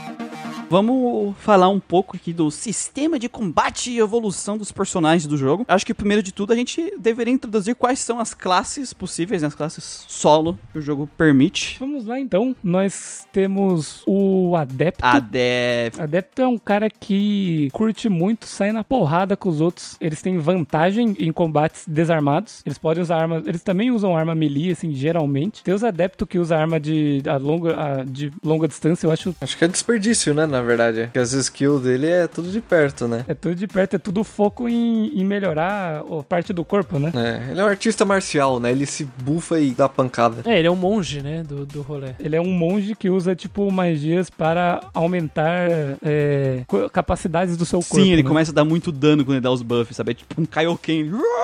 Aí fica brilhando. Ah, porque o legal do jogo, normalmente o jogo é, pegue um cover, né? Tente ficar sobre vantagem, pegar o inimigo pelas costas do cover. O adepto é, foda-se, sai correndo, que nem um condenado, pega o cara pela garganta e começa a descer soco nele, cara. Levanta o cara assim uns 3 metros, começa a descer o soco. Foda-se cover, ele não fica em cover, ele fica em pé no lugar mesmo, dando soco nos caras. Vai de frente. Uma coisa boa pra você pôr nele também é evasão, pra ele não ficar tomando tiro a rodo também de graça. Né? Bom, temos também o Mago, que foi uma classe que é, eu joguei nessa última gameplay, e, e mais o Christian e o Lucas também jogou de Mago, vários maguinhos dessa vez. Caralho, cara, tudo nas magias, mano. Eu joguei de 12. O mago, eu acho ele meio roubadinho no jogo, porque a chance de você acertar a magia é muito alta sempre, e o range de magia é muito grande. Você acerta o cara lá da puta que pariu. E, a- e tem as magias que acertam em área, né? Tipo a granada, e deixa os caras pegando fogo. Ah, eu adoro isso, bola de fogo, velho. Essa magia aí, eu, eu usava ela, mas tem uma que é de raio que tira AP dos caras. Os caras vão ficar dois turnos com um AP a menos. E, e o mago ele serve tanto pras magias ofensivas quanto pras magias é, de cura e defensivas. Então, ah, aumentar a armadura, diminuir a armadura do inimigo, confusão, todas essas coisas ficava acerca do mago também. Cura, que ele tinha um- um- uma magia de cura wounds, né? De curar ferimentos, mas que tinha, tem lá suas limitações aí. Próxima classe nós temos os xamãs. Os xamãs também são classe, uma classe de suporte, né? Você usa xamã pra aumentar o número de action points que as pessoas têm pra usar. Você usa xamã pra aumentar a movimentação, então com um AP, né? Com um action point ele vai conseguir se mover mais quadrados. É, fazer barreiras, né? O xamã ele consegue fazer algumas barreiras que têm os efeitos diferentes também dependendo do elemento. E invocar espíritos. Xamãs eles têm capacidade de usar um item invocável, né? Que chama fetiche. que nome bom, velho. Invoca um pé gigante. É, evoca um chicote. Invoca uma mulher de chicote e começa a chicotear ele. Tá, safado! No, no Xamã, o que foi o que me bugou no jogo, assim, cabeça deu tela azul, é que o Xamã ele usa um item consumível, né? Pra poder evocar um, um monstro. Eu não sei se é considerado monstro, se é considerado alienígena. Acho que é um elemental, né? Alguma coisa assim. E o espírito, durante a gameplay ali, ele tem chance de te abandonar. o, o espírito chega pro cara. Essa pica não é minha. vem, o- vem o orc adepto correndo que nem um rinoceronte pra cima deles. O espírito olha. Não. É, não, tchau. É porque o, o pior é que ele perde o controle. Aí ele ataca você. Não é que ele vai embora. Ele, ele, tipo, desprende do xamã e vira mais um monstro ali no meio. Ele pode atacar tanto o inimigo quanto você. Uhum. Que daí, na parte de, de. que você aumenta as coisas do xamã, quanto mais você aumenta, é, mais. é, maior controle assim, sobre espíritos, menor a chance dele fugir, sabe? Quando você vai na linha do xamã, assim, você tem como melhorar isso daí. E o, e, e o espírito que você, que você invoca, você também pode controlar quantos APs você vai dar pra ele. Você pode, num turno, resolver dar um AP pra ele, ao invés de quatro, que são os action points, né? Você pode dar um ao invés de quatro, porque às vezes você dando um tem menos chance dele fugir do que se você der quatro. Continuando depois do Xamã, nós temos os Deckers. Deckers são os hackers. Os hackers, assim, eles em batalha eles são bem medíocres, assim. Eles são, acho que, a pior classe de, de batalha normalmente. Porém, eles conseguem se plugar em terminais da- de Matrix para executar algumas, algumas funções lá dentro. E lá dentro, se ele for um bom decker, ele vai ter muitos recursos para usar. Lá dentro ele vira tipo um mago, porque ele tem várias magias. Porém, ele vira um xamã também, de assim, vamos por entre aspas, porque ele consegue invocar, é, que no caso não é uma invocação, é tipo um programa que ele usa, sabe? Pra criar, fazer uma criatura aparecer, sabe? Então ele usa tipo um, sei lá, um malware ali, que ele consegue invocar uma, uma criatura pra ajudar ele lá dentro da Matrix. Que, que daí os bagulho dentro da Matrix, daí. é, Parece que são umas criaturas bem mais avançadas, assim, tem bastante AP, tem bastante vida, tira bastante vida, né? Lá dentro as coisas são diferentes. E o que, eu, o que eu acho legal é que quando tu tá em combate no mundo real e ele tá em combate lá dentro, ele vai trocando entre o mundo real e o mundo daquele lá dentro. Então a gente tá meio que vendo a nossa batalha ali, aí de repente quando vai pro turno dele, dos inimigos lá dentro, vai lá e a gente tá acompanhando as duas batalhas simultâneas. Isso é legal mesmo. Bem da hora isso. Eu gostei bastante disso. Eu fiquei com medo que quando eu entrasse no cyberespaço, é, eu ia jogar só dentro do cyberespaço, sabe? E, e aí só que depois que eu saísse que voltava pros outros. Mas não, ele vai trocando os turnos. Eu achei isso muito legal. Aí nós temos também os Riggers, que são, são um cara que, que controla drones. Então ele leva drones pros combates. Até ocupam lugares de arma, né? Os drones. Então geralmente ele vai levar uma arma long range e os drones dele. Que geralmente o pessoal usa um drone batedor e outro drone pra ataque, ou, ou um drone de suporte, um drone de ataque. E assim, eles são caras que também na batalha, eles não são, são meio medíocres, mas os drones são muito bons, cara. Dependendo do drone, parece que tem um Shadowrunner a mais. É, porque teoricamente tem ele, que é mais ou menos, mas ele adiciona às vezes mais dois robôs, né, pra combate. Então. E o drone tem o esquema de você movimentar ele livre, que às vezes você pode passar ele por duto de ventilação e sair atrás dos inimigos. Os mapas preveem pontos que, que de vantagem, né, pros, pros drones é, começarem uma batalha pegar os inimigos de surpresa ou, ou como batedores mesmo. Tipo, às vezes você aparece, ele nem atacou os inimigos, mas tipo, os inimigos já começam a se mover, você já sabe o que eles estão fazendo. Então tu usa eles pra ver quem são os inimigos, qual, qual é a- a- as classes que eles têm lá, né? Porque já deu de eu abrir uma porta e os caras tá tudo pronto, né? Eu vou ser bem sincero, assim, cara. Pra mim, os Riggers, os Deckers, são tudo, foram tudo peso morto nas minhas partes. assim. É, os, os magos, os xamã, todo mundo sempre foi muito mais útil que eles. Faziam muito mais coisas, sabe? É, Muito eu só usei o versáteis. Decker nas fases que dizia que eu tinha que levar um Decker, sabe? Tem que ter alguém com, é, com Decker. Quando eu usei o Decker. Eu nem sabia a diferença deles até o Guido me explicar aqui, porque eu realmente. Eu, nossa, velho. Os, os, os- pra mim, as person- é, é mais um exemplo de que as classes mágicas são muito mais úteis do que todas as outras. Não, essas daí são boas também em combate. Inclusive, eu peguei um xamã que foi o, a- o meu inferno no final do jogo. Contratei um lá, né? Então depende bastante de como utilizar, né? Eu mesmo usei um Decker só, é, um, um Rigger só, e me arrependo de ter pego um xamã. Ô, mano, eu joguei a- as fases com Decker pra, pra essas fases obrigatórias, um mago e dois Street Samurai dando tiro de 12 na cara de todo mundo, cara. Não, mas, o- mas o guerreiro sempre vai ser útil, né, cara?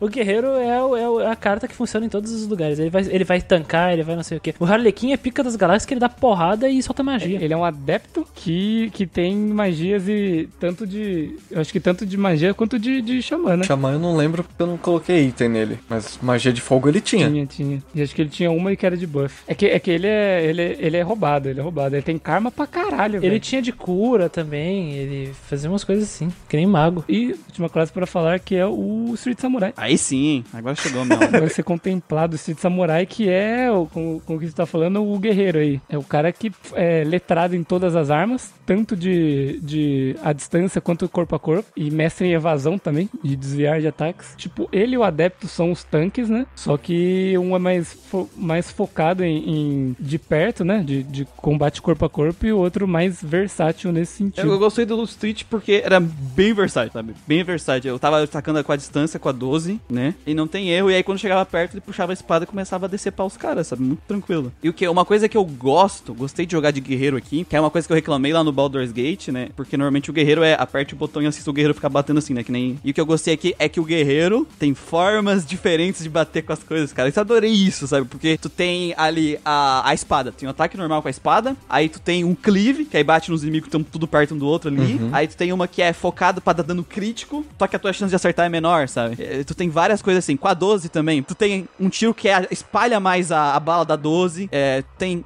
Pega, pega nos alvos adjacentes, né? é o, o skill que é focado, que aumenta a chance de acertar. Só que, claro, essas skills especiais, elas têm um cooldown, né? Tu não pode ficar usando elas todo turno. E isso me deixou muito mais é, motivado na hora do combate, porque o meu cara não era, ah, atira com a 12 e dá uma espadada, sabe? Não tem várias formas de atirar com a 12, dependendo da situação. Várias habilidades com a arma. E isso me fez gostar bastante do jogo, sabe? Essa- essas opções do- dos combates, sabe? De tu ter múltiplas skills, tanto pros magos quanto pros atacantes físicos, sabe? Múltiplas formas de tu montar os teus atacantes físicos. Eu achei isso muito legal. E é aquele negócio que eu comentei antes, né? O Street Samurai, ele é um personagem sem magia, então ele é coloca o máximo de parte cibernética possível nele pra ele ficar bruto. Já o mago, Ah, o meu era o Robocop, velho. Só, só, só ficou o beiço e, a, e o pinto. O resto foi. o resto é só aço. E o, e o mago ao contrário, né? Você não coloca a parte cibernética nele, né? Pra ele usar magia. Até o jogo te avisa. Se você tá fazendo uma, uma build pra mago e você vai colocar mais de uma parte cibernética, o jogo te avisa. Que se você colocar, sua magia vai, vai diminuir. Ma- Mas eu- isso que o Muriel falou, eu acho que se aplica a todas as classes, sabe? Por exemplo, tu pega o mago, tu pode fazer um mago completamente dedicado a magias de área, magias individuais. ah, pode ser um mago de suporte, pode ser um mago, pode ser o crowd control,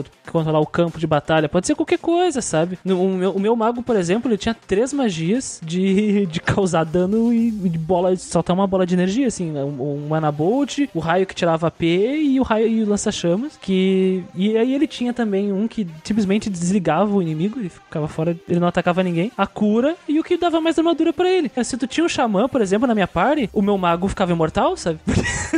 Porque ele por si só já era o suficiente, tu colocava um xamã, pronto. O cara, tipo, bufava tanto o mago que ele sozinho ele fazia a destruição total do campo de batalha, assim. E isso que é legal, por exemplo, o meu mago e o do Christian tava parecido, eu imagino que você escolheu as magias pelo que elas faziam, mas também pelo cooldown delas, né? Porque eu tinha uma magia que tinha um cooldown, dois, três e quatro, né? A Quatro era absurdo, assim. Você pode pegar várias magias que são bem destrutivas, mas de, as- se você tiver quatro magias de cooldown alto, você vai ficar turnos mandando só ataque base, sabe? Não é tão bom, assim, você tem que, tem que ficar esperto com essas coisas, assim. Mas existe magia de cooldown baixo que são boas, né? Então, tipo, o próprio Flamethrower mesmo. Ele tem cooldown de um, cara, e bate pra E cacete. o ataque básico, no- que é o terceiro, porque eu não sei se tem um quarto, porque eu fui até o terceiro, ele já era forte pra cacete só, hein, cara. Terceiro. Terceira. Nossa, eu tirava 30, 40 de dano com o com, com meu ataque base, assim, dependendo se, se pegava, machucava, sabe? No crítico, né? É, porra. É, eu tava tirando 50 com a Flame Tower no- no- nos inimigos. Mano, eu já matei um mago assim, tipo, eu encontrei o mago, mandei um flamethrower nele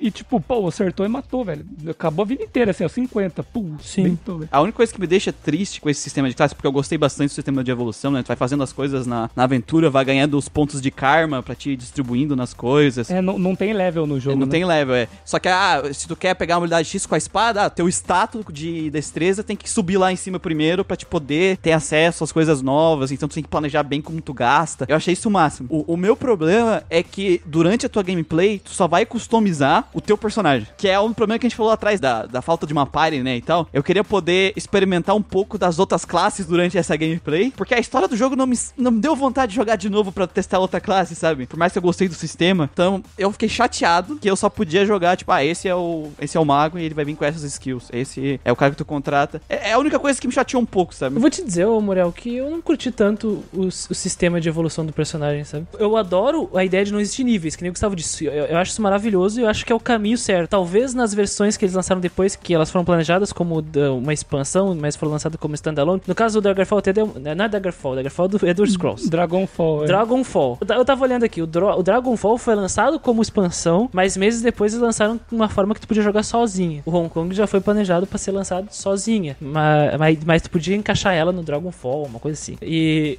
e, o- e o Dragonfall se passa em Berlim, que é um estado anárquico no meio da Europa, enfim, na Alemanha, e o Hong Kong, né, tá no nome. Se passa no Brasil, Hong Kong, né? No Rio de Janeiro. Que passa na Colômbia. Mas por que, que eu não gostei? É porque não é muito óbvio. Vocês não se deram conta, por exemplo, se tu quer um bom mago, só coloca o willpower e aumenta spellcasting. É só isso. Parece que em momento algum eu senti que precisava, algum momento, aumentar outra coisa a não ser a constituição lá, que era o body, e a minha habilidade mágica, sabe? Eu, eu, não- eu não senti pressão do jogo, de- ou, ou instiga- o jogo não me instigou a explorar proficiências, por exemplo. Pro mago é exatamente isso. Para um, um xamã, você vai ter mais opções, na minha opinião, porque você pode fazer um, um xamã de invocação ou você pode fazer um, um xamã suporte, sabe? Então, e são coisas diferentes que ele vai subir. Você pode fazer um xamã que você fala assim, mano, eu vou focar esse xamã só em invocação, vou deixar ele um mestre de invocação e, e foda-se o suporte. Posso ir com dois xamã, um para fazer o suporte e, o meu vai ser invocação, sabe? Sim, sim, mas, mas daí quando tu pensa, vou fazer um, um xamã de, de, de, suporte, tu vai fazer a mesma coisa do mago lá, só colocar no suporte. Por isso que não acho mu- muito complexo, não acho, oh, nossa, maravilhoso. Porque ele é muito simples. Tu olha pra ele e sabe exatamente o que tu tem que fazer, sabe? Que é só colocar ponto no mesmo coisa. Se- Você só vai é, pensar se você quiser fazer um personagem multiclasse diferentão, né? E a chance de dar errado é ruim, porque o jogo não te instiga e não te mostra caminhos pra tu fazer isso. Então, é, por esse lado é ruim, entendeu? Eu jogando de mago, por exemplo, eu coloquei ponto em xamã pra fazer evocação. Eu fiz. Com o mago. Usei uma vez só, mas eu fiz.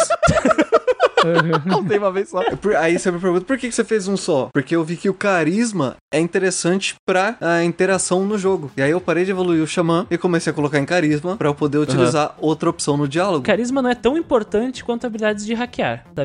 no, no Shadowrun, pelo menos que eu percebi. Carisma, por exemplo, comparar com, com um western é, isométrico, carisma faz, por exemplo, toda a diferença num escape, assim, que te dá possibilidades novas. No, no, no Shadowrun, mostra ainda as opções que tu poderia pegar se tu tivesse. Exato, Mas é. aqui eu percebi que influenciar a gameplay mesmo são as habilidades de hacker. Se tu não tem, tu, tu não vai ter acesso, por exemplo, a conseguir um item, a abrir uma porta, a não sei o que. Aí eu pensei, putz, eu podia ter investido nisso. Mas daí eu pensei, eu olhei pro meu anão mago, anão pardo, Enzo, Silva de Sim. ruivo e, e mago. Aí, eu- aí eu falei, se eu, não, se eu investir em outra coisa, eu não vou poder soltar magia, sabe? Tão, tão bem quanto eu poderia, porque os anões são, por algum motivo em Shadowrun, os anões são os melhores em magia do que elfos. E aí que tá a diferença da gente ter pego o anão, a gente consegue avançar mais dentro do dentro do spellcasting e o willpower com anão, porque outras classes ele para antes, né? Ele tem um limite. Raças, no caso. Outras raças, isso. Tem tipo, sei lá, 14 pontos e se você for elfo humano, vai, você vai parar no 10. Se você for orc troll, você vai parar no 8, no 6, sei lá. E o anão consegue até o final, tanto na spellcasting quanto no willpower. Então, é, você vai investir naquilo pra sempre, né? Tipo, varia dos pontos. Se você tiver um anão, é, um anão não, se você tiver um mago orc ou, ou troll, não sei porquê, você, você vai ter que investir depois que chegar no máximo desses dois, você vai ter que investir em alguma outra coisa. né? Eu não sei, cara. Eu, eu tava muito feliz botando ponto na minha 12 pra destruir as pessoas. Tava, eu tava muito, muito, muito feliz. Mas eu sinto falta de. Porque assim, chegou na metade do jogo, eu comecei a. a meio que foda-se botar esses pontos também, sabe? Porque a minha build tava pronta, eu só abria o menu e colocava a- a- os pontinhos, sabe? Ficou meio óbvio depois de um tempo como eu deveria fazer para melhorar aquele personagem. E como não teve outros personagens do qual eu também poderia fazer isso, é, fica meio monótono de, uma par- de um momento do jogo pra frente, sabe? É por isso que eu digo que eu sinto muita falta de uma party mais fixa nesse jogo, que tu pudesse aproveitar. Ah, agora vamos ver como é que funciona o mago. Ah, vamos fazer aqui um adepto junto. Customizar eles, né? Tu, como Street Samurai, tu aproveitou muito mais porque tu pôde explorar as proficiências. É, eu era obrigado a botar proficiência. Ent-. Então imagina, imagina eu, que só coloquei Spellcast. Oh, no, no Shadowrun é o guerreiro que se diverte, então.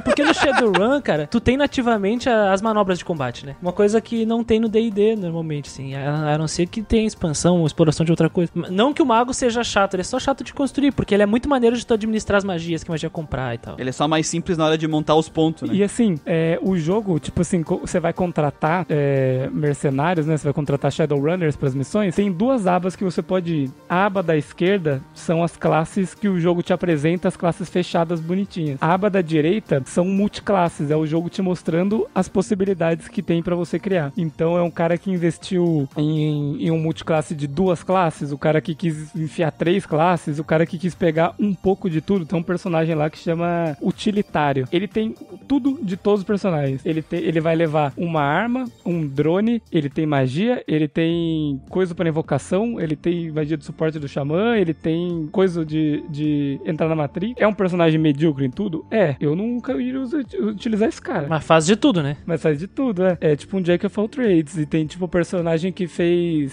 full suporte. Tem ali também um mago com xamã, é, Decker com Rigger, que eles usam inteligência e coisas parecidas. Então dá pra fazer um Decker meio Rigger sem, sem gastar muito ponto fora da proficiência deles. Só pra fechar esse negócio aqui de exploração e de party, que eu acho que a gente já falou tudo, né? Mas é uma coisa que aconteceu comigo, aconteceu com o Amp também do Discord. Aí depois eu procurei na internet e um monte de gente, que é uma das coisas que provavelmente é um do- dos pontos negativos do jogo, assim, que alguma vez vocês ficaram sem dinheiro. Não, é porque, porque é, pelo, que eu entendi, pelo que eu percebi, sabe, Christian, o, minha classe, ela não precisa de dinheiro.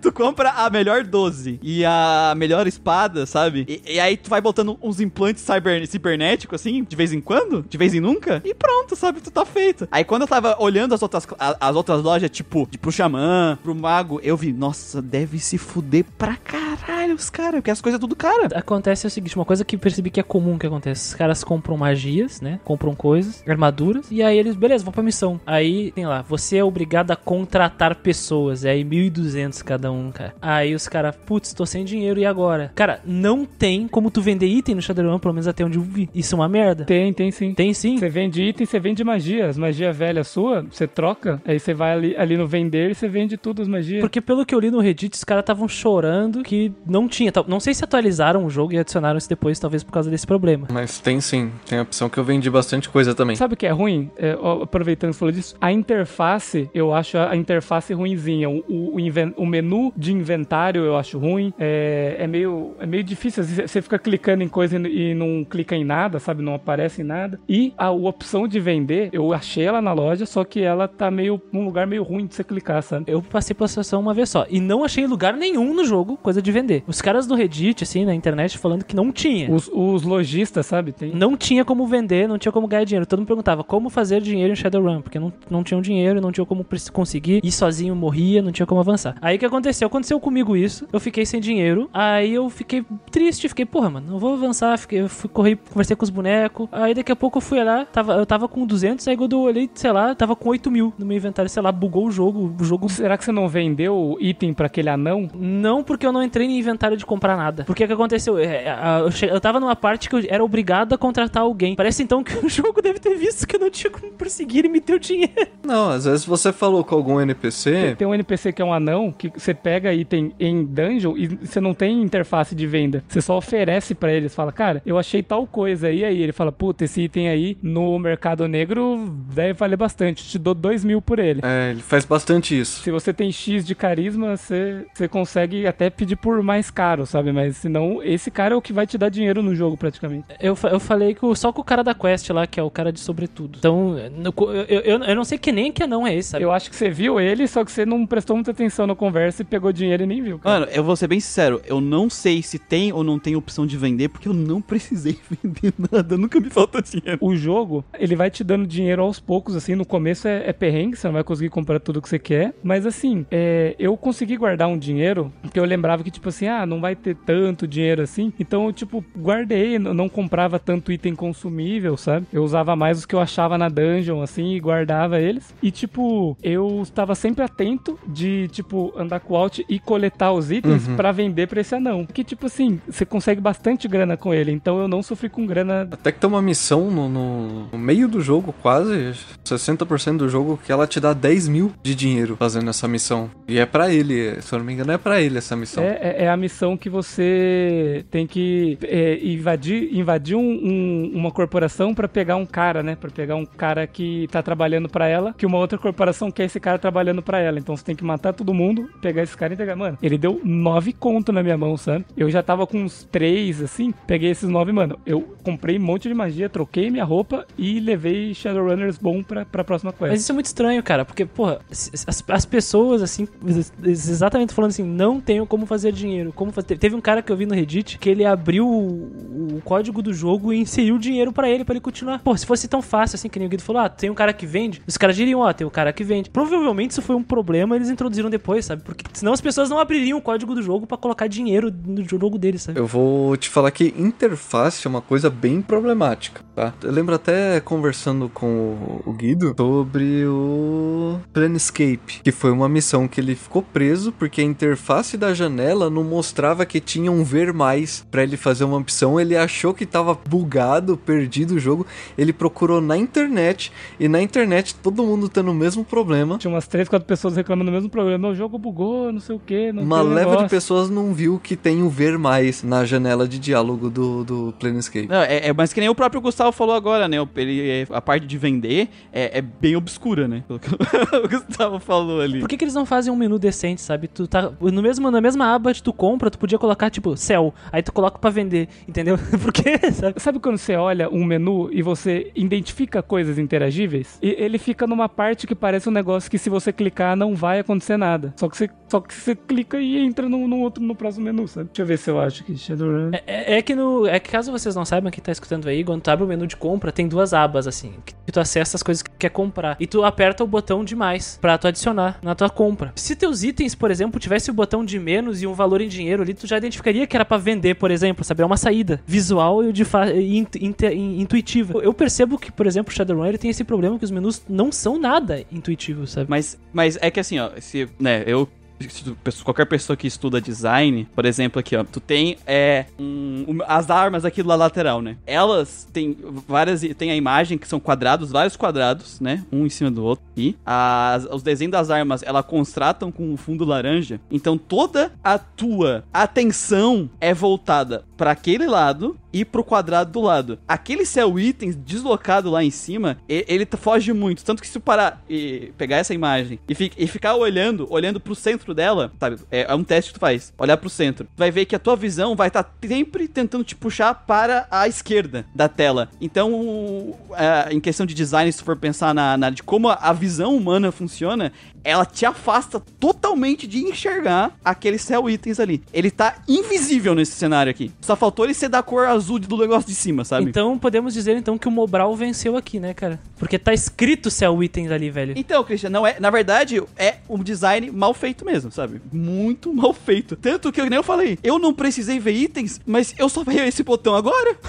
eu também não vi esse botão no jogo, não. Mas aí, tipo assim, você consegue vender as magias. E uma coisa desse jogo é que os itens eles não têm metade do valor, é um pouco mais. Eu acho que ele você vende por 75% do valor. Então, eu não sei se isso foi implementado para dar mais dinheiro. Eles mexeram nesse balanço desse dinheiro também. Porque eu- a primeira vez que eu joguei, eu lembro que eu não tinha muita, muito dinheiro para brincar. E que dessa vez eu achei que. Não sei se foi eu que fiz um management melhor, que eu sabia que não tinha tanto. Ou se eles mudaram essas coisas. Por exemplo, disso da venda te dá 75% do dinheiro. Mas, mas só uma vez faltou dinheiro pra mim. De resto, consegui comprar tudo que eu precisava e tal. O jogo ele não é mal nessa questão de recompensa. sabe? Porque tem umas sidezinhas, umas coisinhas que você faz que às vezes você ganha dinheiro. Ah, pegar o colar da mulher que foi, que foi assassinada lá. Você, você fala com o cara do restaurante que era amigo dela. Você volta lá pra pegar o colar e dá pra ele, você pode exigir uma recompensa. O cara vai te dar mil créditos, sei lá. Pra mim, o, o dinheiro não, não foi problema. Mas a única coisa que, que me incomodou um pouco foi não ter tantos itens de cura disponíveis. Né? Porque,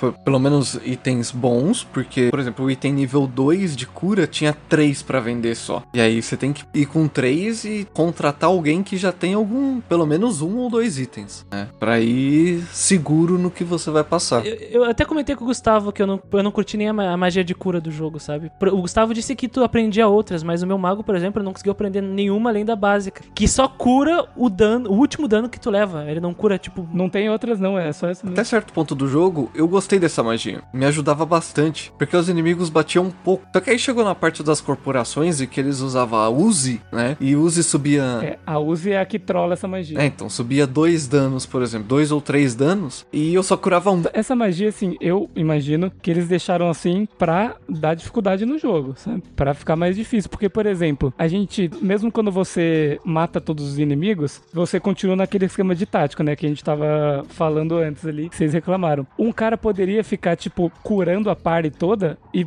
passando os turnos ali em cima pra dar o cooldown da magia e ficar usando essa magia de cura até curar a party inteira antes de ir pra próxima área, sabe? Acho que talvez pra evitar que isso aconteça, os caras falam assim: não, vamos fazer o cara curar o último dano recebido nesse, desse, dessa maneira e de resto ele vai ter que curar com item. Até porque eu brinquei com vocês, né? Falei que mago, de, mago com cura é muleta. É, porque como não gasta mana, né? Eles poderiam fazer, poderia fazer isso mesmo, ficar curando infinito antes de ir pras próximas áreas. né? Aí eu pensei que isso talvez os caras fizeram desse jeito pra evitar que o cara não, não use essa muleta, sabe? Eu não esbarrei em magia- uma magia de cura melhor do que a básica lá. De mago não tem, é a, a xamã, se ela usar um totem específico, ela tem uma cura em área, que é do totem dela. Então, assim, ó, sabe o que seria legal? Ó, Agora uma dica aí, pro desenvolvedor do jogo. Tá escutando esse podcast? É, exatamente, com certeza.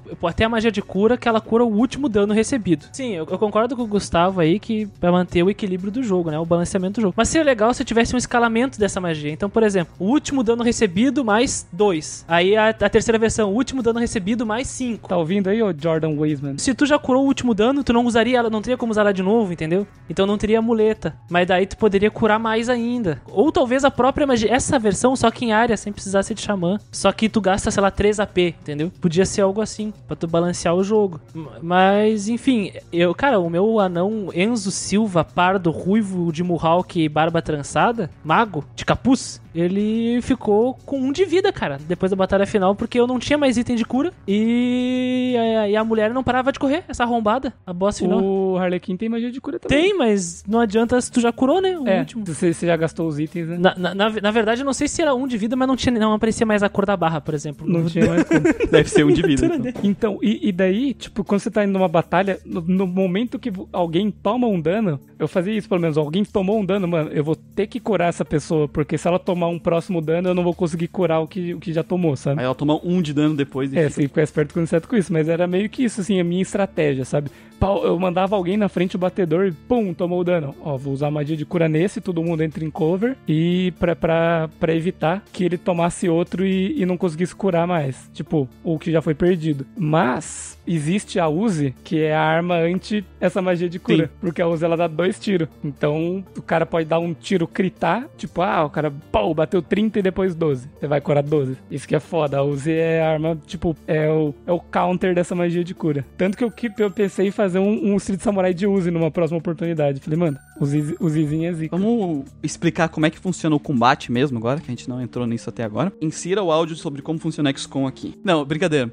É, não é tão brincadeira assim, mas vamos lá. Vai ter mapinha tático, né? Quadradinhos, quadradinhos, xadrezinho. Não, não tem. não, pelo menos no meu não apareceu. Tinha como colocar? Quadrado? Não, não, quando tu clicar nele tinha os lugares que tu podia mover ele, né? Tô falando. Não, não, não, não, não ficava o grid aparecendo, a grid, grid. É um mesmo. mapa isométrico, né? Tu tem um número de ah, action points e existem áreas que custam action points. E tu pode mover por elas essas áreas, é isso. Ou as ataques, todas as coisas gastam action points, alguns gastam mais, às vezes tem coisas que tu não pode se mover e usar, por exemplo, porque ela gasta muitos action points. E é aquele negócio do XCOM, procura cover, olha lá, ah, essa caixa me dá tanto de cover, ah, essa parede me dá tanto de cover. Quanto maior o cover, ah, um ataque vindo daquela direção tem menos chance de acertar e dar menos dano. E tu tem a opção do Overwatch, que em vez de teu inimigo, teu aliado atacar, ele faz um, um cone, né, ali uma, numa direção, e quem passar por aquele cone leva a bala, né, ele dá um tiro com ela. Ele prepara a ação, né? É o, é o equivalente ao preparar a ação no RPG de mesa. assim. E as armas, elas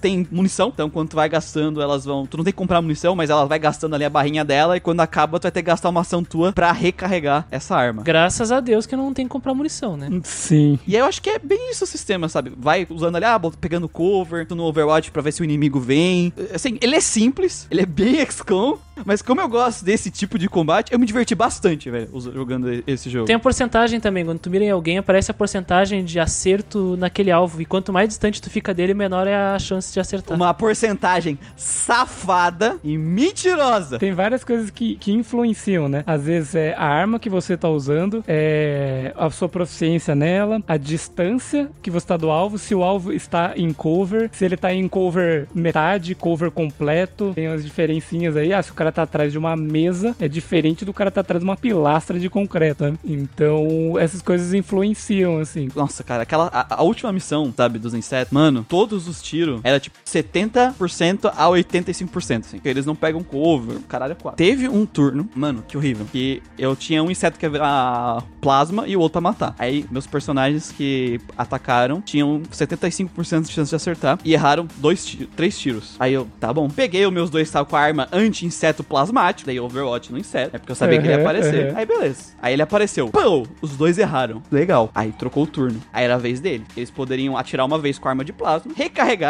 e atirar de novo. Ou seja, cada um ia dar mais dois tiros, quatro tiros, de 80% com a arma de plasma no inseto. Os quatro tiros erraram. Cara, eu, eu, sou, eu fui muito azarado nessa parte, cara. Eu não sei o que tava acontecendo, mano. A suspensão de descrença no, no Shadowrun Eternus vai pra lua, né? Porque tu tá com uma escopeta na frente do personagem, plom, miss, sabe? 80%, mano. Não, velho. Não, Aí eu vou velho. tomar água, sabe?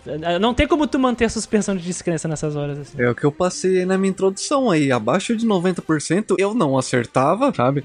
Granada, ela é em área, né? Acerta mais de um personagem. Você, eu escolhia o local mais, mais adequado. Se desse tipo 70%, quando ela levantasse a mãozinha pra jogar granada, já aparecia Miss em cima O dela. engraçado é que o miss da granada é porque ela não vai aonde você clicou, mas ela vai explodir em algum lugar. Nossa, mano, nossa, eu tava muito cursado, velho, naquela última dungeon. Meu Deus do céu, mas me dava raiva. Ma- Mas assim, você falou, você você mencionou duas pessoas com a arma de plasma. Você fez, você escolheu a par errada pra última dungeon? Porque só existe uma par pra você ir pra, pra última dungeon. Era eu, que tinha proficiência, né? E o que O. Kefka. Você não lembrou o enviado da empresa lá? E, e eu sempre levo a coiote comigo. Sim, mas, mas o, o, o James Telestre disponibilizou um cara da equipe dele com uma arma de plasma. Eu não lembro, cara. Mas eu lembro que ninguém acertava nada. Muriel foi só com dois de plasma. Pegou a parte errada. Cara, eu fazia isso. Eu, eu matava o inseto, tipo assim, eu deixava pelo menos os três com um de AP. Enquanto isso, eu cercava, eu, eu atraía um inseto, cercava ele com os, com os personagens,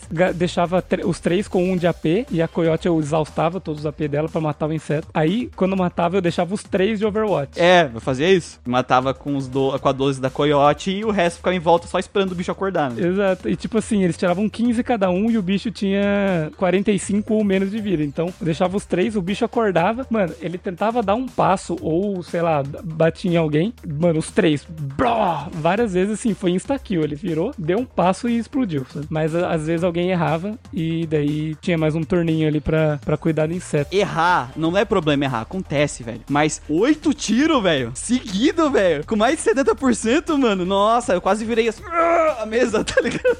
Nesse jogo eu nunca acertei um tiro ridiculamente baixo. Que nem no XCOM, uma vez eu tipo tinha 19% de chance. Eu falei, mano, olha que chance ridícula. E eu não tenho mais nada a fazer com os personagens. Foda-se, atirei e acertei. Foi tipo, marcou minha vida isso aí. Shadowrun não aconteceu algo assim de eu acertar um, um ridículo, mas eu já errei uma magia. Eu já errei uma magia, tipo, que era 99%, cara. E eu, eu apertei e errou. Eu falei assim, mano, que? Tá ligado? Eu fiquei olhando pra tela e falei, eu errei? Não, não. Mas assim, Gustavo, não foi, tipo, o jogo todo assim, sabe? Foi só nessa dungeon. Só nessa que os caras pegaram os dedos assim, ó, você o Shiryu, enfiaram no olho e não tava acertando nada, mano. É que, é que eles estavam em choque, né, cara? Eles estavam enfrentando. Se eles falharem ali, adeus humanidade, adeus universo. Então os caras estavam mirando tremendo, cara. Nossa, cara, já aconteceu uma bola de fogo errada. Tava com, acho que era 85%, uma coisa assim, sei lá, 90%. Tava muito fácil, sabe, de acertar. E eu errei, cara. A bola de fogo foi pro fundo assim. E tipo assim, é, o meu personagem, quando chegou nessa última dungeon, eu falei, bom, agora eu vou ter que investir em Ranged e em 12, né? Porque sobram uns karmas, uns pontos de karma. Eu investi um pouquinho assim pra eu não ser um lixo e, e não conseguir acertar. Então, tipo, eu tinha pelo menos 83% de chance. Então daí eu não tive muitos problemas. Que eu acertava geralmente coisa de 75, assim, eu até que acertava. Mas tava com, como dizem aqui na minha tela, eu tava com o cu virado pra lua.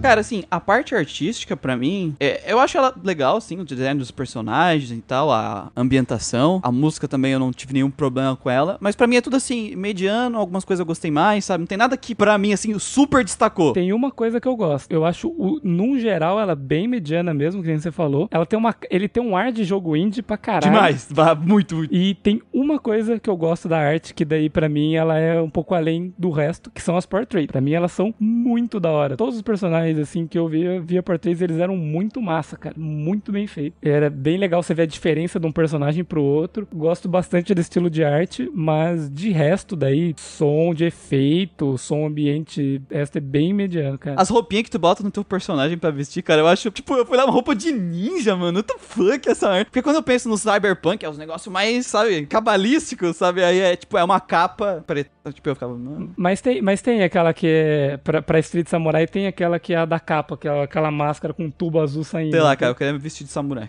Eu, eu fiquei triste que na- na- nas roupas de mago é só uma capa com capuzinho. A única coisa que muda é que tu tá carregando o livro na uma, tá carregando poção na outra, umas coisas assim. Uhum. É, ela mudava um pouquinho o design e tinha duas opções, né? Uma era uma roupa mais urbana, mais de tipo, ah, o cara tá com uma jaqueta, uma jaqueta style e um gorro. E no outro ele tava realmente de capa, assim, tipo, sou esquisito. Aí eu tava de cosplayer, cara, eu tava vestido de ninja. Eu acho muito bonita a, a arte do jogo. Poderia ser um pouco melhor. Porque assim, eu acho os cenários muito bonitos. Mas eu acho a movimentação movimentação dos personagens meio robótica, sabe? Meio estranha. É bem como ar indie mesmo. Sabe o que, o que eu acho? Eu, eu não sei se eles mantiveram essa parte de movimentação, animação simples, porque eles tinham um mod de criação e, e seria mais fácil para as pessoas, tipo, ah, é, fazer mais simples para as pessoas poderem criar e fazer os seus jogos e ter animação de, ah, o personagem vai entrar agora, o personagem vai correr, mas vai movimentar. Eu não sei se eles fizeram simples por causa disso ou se eles fizeram simples. Pode ter sido escolha também, pode ter sido escolha artística, né? Mas eu gostaria que fosse um pouquinho melhor, né? A movimentação dos personagens, personagem correndo. É duro mudar a mo- movimentação dele. É duro, eles viram assim, zzz, dá aquela deslizadinha de lado. Eles assim, têm aquelas- movimentação de tanque, né? Tanto que eu dei risada quando o elfo mais feio do mundo correu lá, porque foi muito bizarro. Eu acho esquisito que todo mundo que sai de cena, sai de cena correndo, sabe? Por exemplo, o detetive McClansky lá, aquele orc, ele, tipo, ele vem e fala com você lá na, na- na- no IML lá, sei lá. Aí você troca ideia assim, de repente ele fala, ah, esse caso é meu, não interfira. Ele vira de costas e sai correndo, cara. Todo mundo sai correndo, que nem um desesperado, verdade? Você tá correndo, colega? Sim, todo mundo que vai sair de cena sai correndo, velho. Mas assim, é, a, a parte de música, eu gostei das músicas, mas cursado mesmo são os efeitos sonoros do jogo. Aquela magia de fogo ou a de mana, é horrível o efeito sonoro dessa, dessas magias. Fa- Fala o que que parece aí, Lucas. Caminhão velho, tá ligado? Quando solta o ar. É muito mal feito. É muito mal feito, efeito de magia. Mas de resto é muito tranquilo. É bem basicão mesmo, sabe? É, Olha, cara, não tem música, né? Nossa, eu não lembro de nada, velho. Eu lembro muito é pouco. tem umas musiquinhas de- do, do início do jogo. Tem música de menu, né? E, e tem música de batalha, mas que são aquelas músicas meio tipo ambiente, assim, tipo meio eletrônica, assim, meio só pra você ficar. O que, que tem de, de, de, ah, de som, né, de, de, de música? Parece que a direção ela se prendeu a basicamente estabelecer a trilha sonora como se fosse um sintetizador. Tem que ter música de sintetizador em todo lugar. Ah, mas aqui é a rua, então é só. Coloca um vento. Sabe? É uma coisa sintetizadora, super genérica. Uhum. Sabe uma coisa que o Cyberpunk 2077 fez? Foi colocar eh, o ambiente, colocar essa atmosfera bem. Tu vê os trailers, a, a- a musiquinha que eles colocam, tu vê a gameplay, parece que eles colocam bem isso, sabe? Infelizmente, por questão provavelmente de orçamento, né? Acabou ficando essa ah, coloca, pega um teclado aí, coloca um sintetizador aí. Tum, rum, E uma chuva, aí um vento, sabe? Então, parece que eles se dedicaram mesmo na música de batalha, que também, infelizmente, ela não é muito além disso, porque não tem aquela. Não tem a pegada de eba, vai começar a batalha. Tipo, não, beleza, mudou de música, então vai começar a batalha. É- é- Ela não tem o, riff, ela não tem a. Ela não te levanta, sabe? Infelizmente, assim. Porque talvez o jogo ele não. Ele não tem. A direção de som não existe. Não existe esse conceito que a gente debateu bastante num podcast aí que vai pra sair, né? De ter uma construção do som pra te levar pra aquele momento. E, infelizmente, e o, e o Shadowrun aqui parece que a proposta dele tinha tudo pra entregar isso, sabe? E não faz isso, assim. Mas aí é questão, provavelmente, de orçamento. Se eu, se eu não me engano, o jogo foi fundado, né, com, com dinheiro dos fãs e tal. E pra fazer isso é uma, uma dificuldade, né? Tem que ter uma equipe muito grande. E na arte, cara, eu gosto da, das portraits, ou dos retratos dos personagens. O artista, ele é muito talentoso. Ele consegue colocar os personagens ali, diferente dos outros. Quando eu vi ali no, no, no retratinho em cima da minha equipe, da minha party, eu consegui identificar o que era cada um, sabe? Eu gosto bastante disso. Eu gosto dos cenários. Acho os cenários legais, mas tu viu um, viu todos, né? Esse é um problema também do, do Shadowrun Returns. A rua é toda igual. Muda ângulo só, eu acho. Tu viu um escritório, tu viu todos os escritórios. Então, o único lugar realmente diferente é a colmeia, né? A dungeon, é. É, aquilo ali, putz, eu fiquei, putz, isso aqui é massa. É uma mistura de ambientes, é uma coisa mais, mais selvagem, uma coisa, parece que a natureza tá crescendo ali, sabe? Isso eu gostei, eu queria ver mais disso, assim. É, parece que, talvez o Shadowrun Returns, ele se repita demais visualmente e musicalmente, na parte artística, né, musicalmente ele não se defina, ele não tem uma definição, né? Ele é muito brando. Ele é, é aquele copo d'água, né? Sem gosto, sem, sab sem sabor, sem cor, assim, nessa parte, assim, de música. Você não vai morrer desidratado, né? Mas. E, e a parte sonora, eu gosto e não gosto. Eu vou te dizer que eu achava. Eu tinha a opinião do Lucas, assim, do caminhãozinho de lixo que aparece no, de manhã, no final da tarde. Ou o ônibus chegando na parada de ônibus. Aí, aí abre a portinha, né? É. Mas o efeito do último poder eu gostei porque parece que tem uma estática. Eu gostei da utilização desse craquelar de estática, do fogo, da combustão. de- de- Essa, essa parte foi legal, mas parece que. Eu acho que eles não tinham um diretor de arte muito resolvido, muito bem resolvido com, consigo mesmo ali, sabe? Com o, que, com o objetivo que ele queria trazer ali, porque não conseguiu. O visual das magias também, né? Por exemplo, um flamethrower, você vê ali o ícone dele. Puta, é uma labareda linda, assim, tipo. Pois é, eu me decepcionei muito com isso. Aí quando você vai usar o flamethrower no jogo, ele é tipo um projétil vermelho pequenininho que só que corre o cenário assim, não é um, um- uma labareda assim, um, um aquela Todas as magias são iguais, só muda a cor, sabe? é, a, a recompensa visual assim das magias é bem bem fraca, sabe? Ah, todas as granadas e a- a- habilidades de área, tipo, são iguais, só muda a cor e o barulho que fazem quando explodem. A, a única coisa que, que tem upgrade mesmo é a magia básica no level 3, né? Que daí ela muda o efeito visual e o sonoro, né? Sim, é que, eu- que eu tava elogiando aqui. Que ela explode, nossa, dá até um prazerzinho, ela explode, sai aquele Craquela, ela... sabe? Parece que, putz, fiquei forte, tô poderoso, né? Passa. Uhum. Ma- Mas enfim, é isso aí, pelo menos é a minha impressão sobre a parte artística.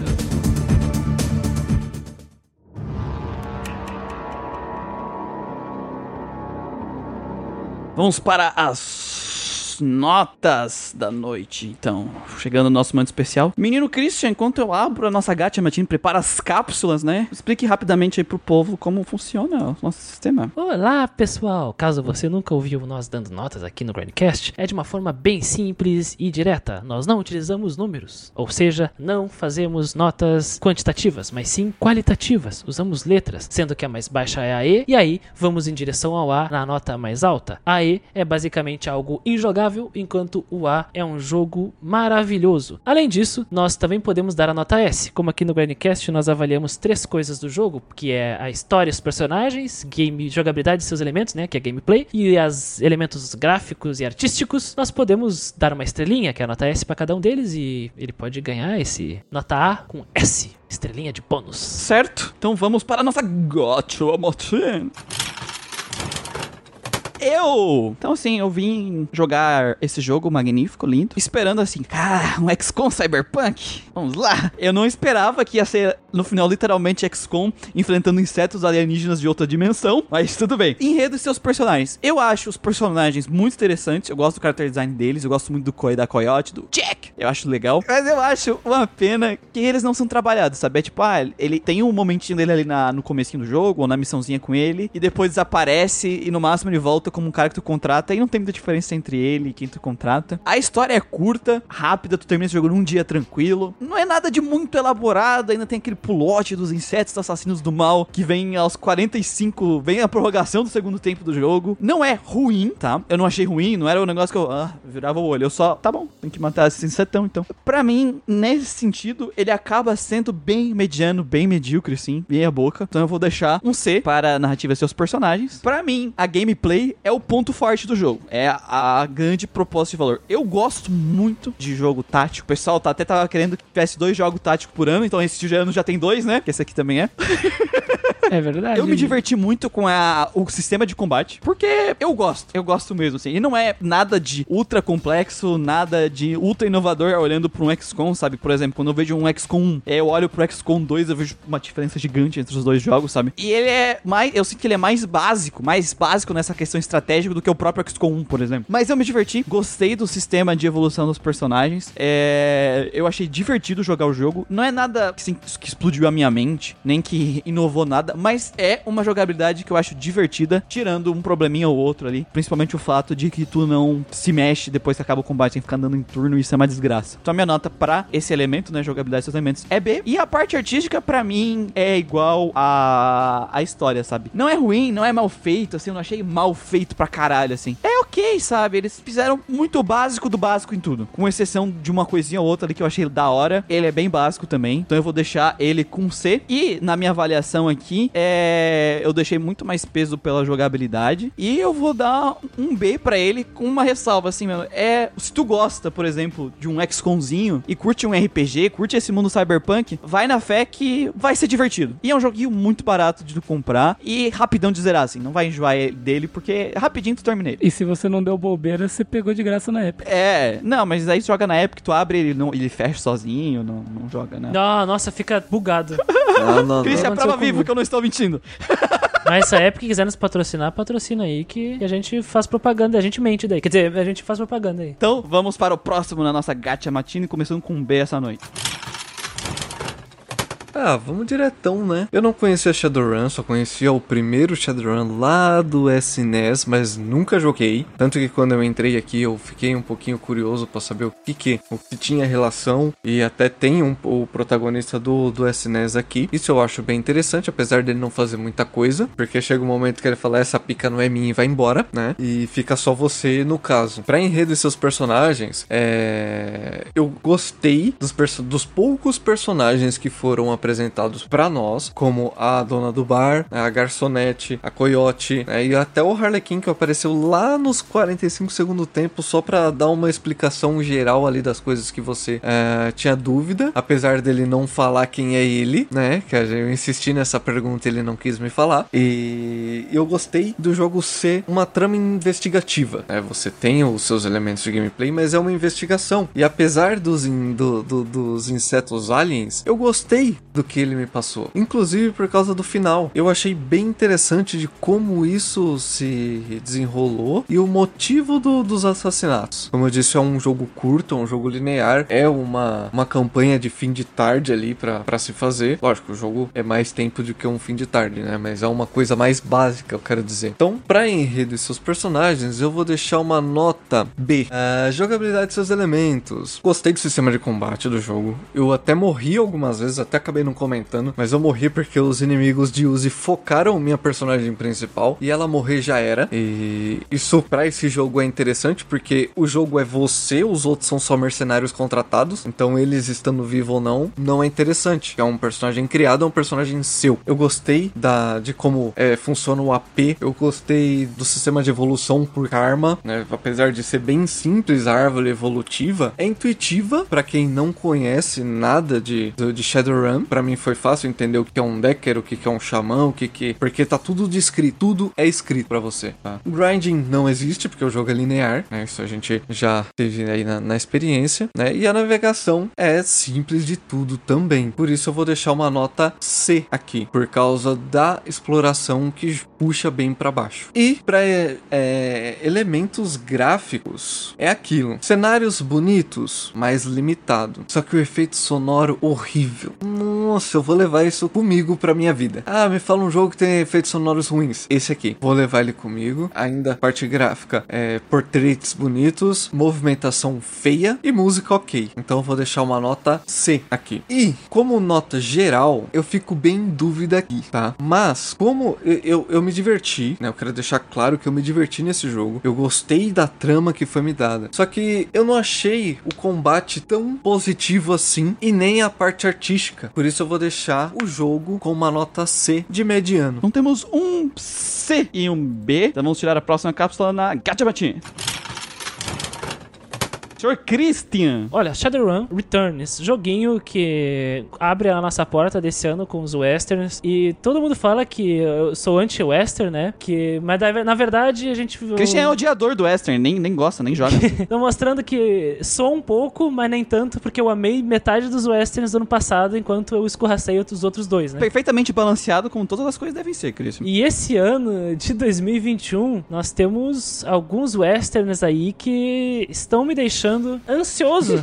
Mas eu já devo deixar claro pra vocês aqui que eu simplesmente achei uma piada a narrativa desse jogo. Tem até um palhaço, né, Christian? Tem, tem. Que aparece do nada. Ele é o típico exemplo de personagem que o roteirista tira do cu pra fazer um fanservice, porque ele é importante pro universo do sexto mundo ali, que isso quem joga RPG de mesa, pra absolutamente nada. Pra ser um cara que vai te acompanhar uma missão e acabou, e sem profundidade nenhuma, sem nenhuma relação, sem laço, sem nada, né? Mas eu nem vou chegar aqui, porque eu já, a gente já falou sobre isso durante o podcast, sabe? Então, esse enredo, pra mim, sem condições, Os personagens já não basta ser um self-insert, o protagonista, que a gente não conhece nada sobre ele. E se os outros personagens não são legais, como é que o protagonista seria, sabe? Então, para mim, os personagens, o enredo que ele começa como uma investigação. A ideia de investigação tem uma atmosfera boa, mas ela é bem simples, sabe? Tem uma missão que é basicamente entra numa empresa, faz um puzzle, pega o negócio e sai pela porta. Acabou a missão. Então, não tem. Pra mim, o peso mais importante é da narrativa, sempre. E aqui, pra mim, a nota é D na narrativa, sabe? É, eles têm boas intenções, mas isso aqui não é bom. É o que o D significa. Existem ideias boas aqui, existem intenções legais. A gente consegue ver o lado positivo, mas o resultado final ainda é ruim, sabe? Frustrante. Já na gameplay, eu já sou muito melhor receptivo em relação à gameplay. Pra mim, o sistema de combate, ele é, é bom, cara. Não é ruim, sabe? Ele só é muito básico. Então, como sistema de combate e jogabilidade, ele tem três elementos importantes, né? Que é o combate, a evolução dos personagens, a exploração. Ele acaba ficando com uma nota meio é, complicada ali, numa situação delicada, porque pra mim, a evolução de personagens e a exploração são fracas. Então eu dou um C pra jogabilidade. Porque é muito fácil e simples essa evolução. Basta tu colocar pontos em só uma coisa. Tu não precisa, pelo menos, pensar em colocar duas coisas, como é num RPG de mesa, no mínimo, sabe? Ou tu investir em uma proficiência, porque essa proficiência ela vai reverberar em alguma coisa na história que vai ser útil. Não. Ah, basta só tu contratar um personagem aqui que é uma caixa de papelão, né? Um, um dummy que vai resolver o problema pra ti entrar na Matrix. Então, pra mim, é C na jogabilidade desses elementos. Já nos elementos gráficos, eu gosto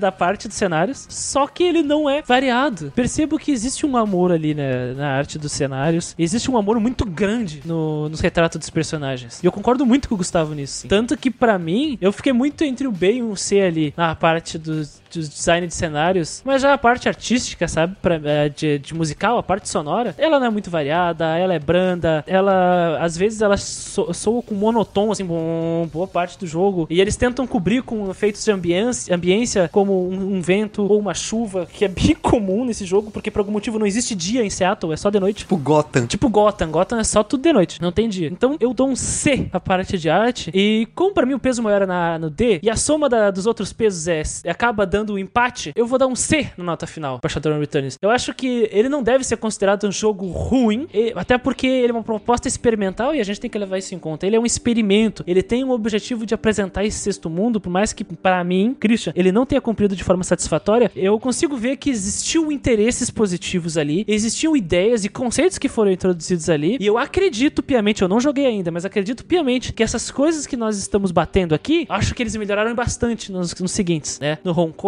e no Dragonfall. Imagino que a narrativa seja a parte mais presente ali, com personagens mais interessantes, né? Eu não sei nem se esses jogos são mais longos em gameplay, mas aqui é um experimento. É como o Baldur's Gate que a gente falou lá. Lá é o experimento e pra mim ele fica com a nota C, porque é o meio termo, ele não é exatamente ruim, nem bom, é algo na média, mediano, medíocre. Pelo que eu vi dos próximos jogos, eles pelo menos parece que tem party members agora. Se tu puder editar esses personagens, já é muito melhor, sabe? Ganha muito o gameplay. Concordo. E, e- e a nota do jogo, dos jogos seguintes é maior também. Então provavelmente tiveram esses improvements. Certo, então vamos pegar a última cápsula. Por enquanto a noite está com um B e dois Cs. São a Gacha Matini aqui.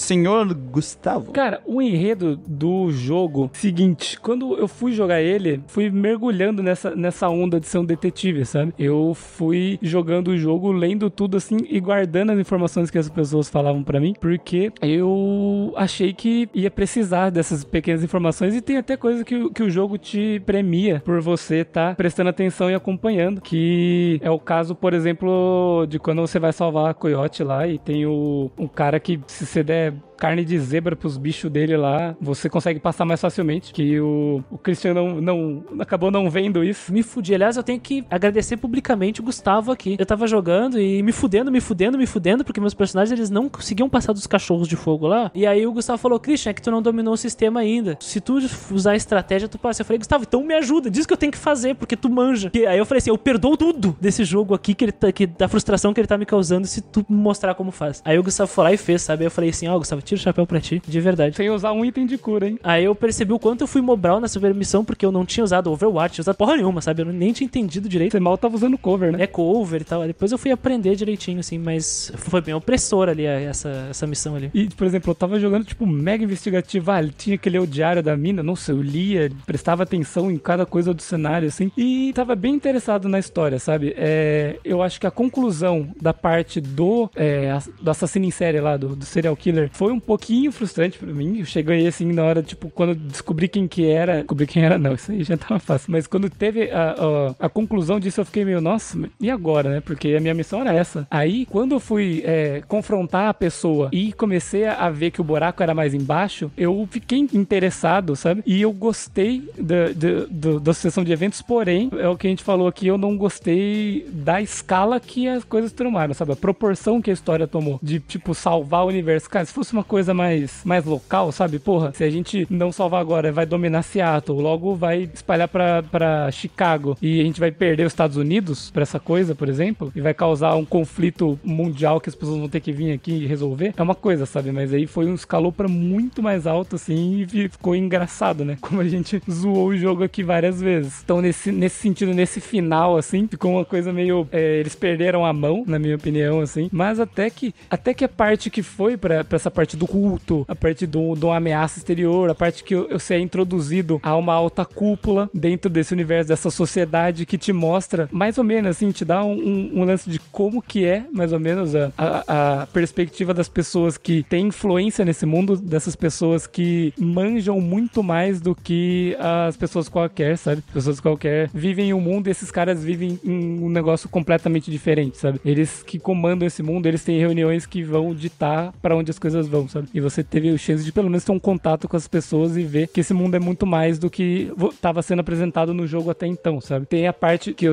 eu separo em duas partes. Tem a parte que é que você é um detetive, que você tem que fazer as coisas como se fosse um detetive, e depois tem essa parte que ele te apresenta como, como que é o mundo de Shadowrun, só que também não te apresenta tão bem que nem o Christian falou. No final, para o enredo, é... Ah, não, eu vou dar a nota final tudo junto, né? Vamos pros personagens. Os personagens é aquela coisa, eu gosto deles também, porém não aprofundou, né? Então acaba que o que você gosta dele é o, é o que foi apresentado, sabe? Então, por exemplo, o legista, eu gosto dele, do Dresden, sabe? Só que você tem contato com ele algumas vezes no jogo só e depois no final. O Jake, a Coyote, um personagem que eu gostava bastante. Até o, o Johnny Clean lá, aquele, aquele cara que tá vestido de tá vestido de, de faxineiro, mas na verdade ele é um hacker disfarçado, sabe? Ele tá vestido de faxineiro porque ele fala que todo mundo ignora o faxineiro. O faxineiro é invisível quando ele entra numa sala. Então, para ele, aquele era o disfarce ideal, sabe? E a primeira vez que você conversa com ele, ele já te dá uma impressão de que ele não é um faxineiro qualquer, sabe? Você não sabe o que, ele é, mas você tem essa impressão, sabe? Os outros personagens, aquele, por exemplo, Barão Semed, que aparece lá, que ele é um, um hacker fudido, claro, você tem um contato bem, bem breve com ele, mas ele é um cara que, tipo, tipo sei lá, te instiga, sabe? A querer saber mais sobre uh, as Shadowlands, né? Que são os lugares onde os Shadowrunners vão encontrar informações e coisas assim. É, o próprio Harley Quinn que eu, que eu comentei, eu, ele é um, deixa um ar misterioso, mas ele mostra que é uma pessoa que manja muito daquela sociedade. Tanto que você tem uma conversa com ele no final do jogo que eu acho muito interessante, sabe? Que ele tá falando assim: ah, tá vendo lá o James Telestrian? Ele tá contando pra imprensa o que aconteceu, só que o que ele tá contando ali vai ser a verdade absoluta, sabe? E, ele pode estar tá escondendo tudo o que aconteceu, porque a empresa dele é a única que tem o jeito de enfrentar essa ameaça, sabe? Então ele pode usar isso aí a favor dele para ele ter uma área de influência muito maior, sabe? E daí eu comecei a pensar, porra, eu ajudei o cara, mas na verdade o cara pode usar isso daí para ele contar vantagem e fazer alguma coisa no mundo, sabe? Então é, eu acabei me envolvendo e tentando buscar o máximo que eu conseguia desses personagens. E querendo, fiquei com um gostinho de quero mais, né? Porque o jogo ele não te deixa conhecer mais esses personagens, mas eu gostei deles. E para essa parte de enredo seus personagens, eu também vou dar um B. Pra parte de gameplay e seus elementos, eu gosto bastante do, do combate também. Ele se assemelha ao XCOM, que é um jogo que eu também gosto. Né? É, ele te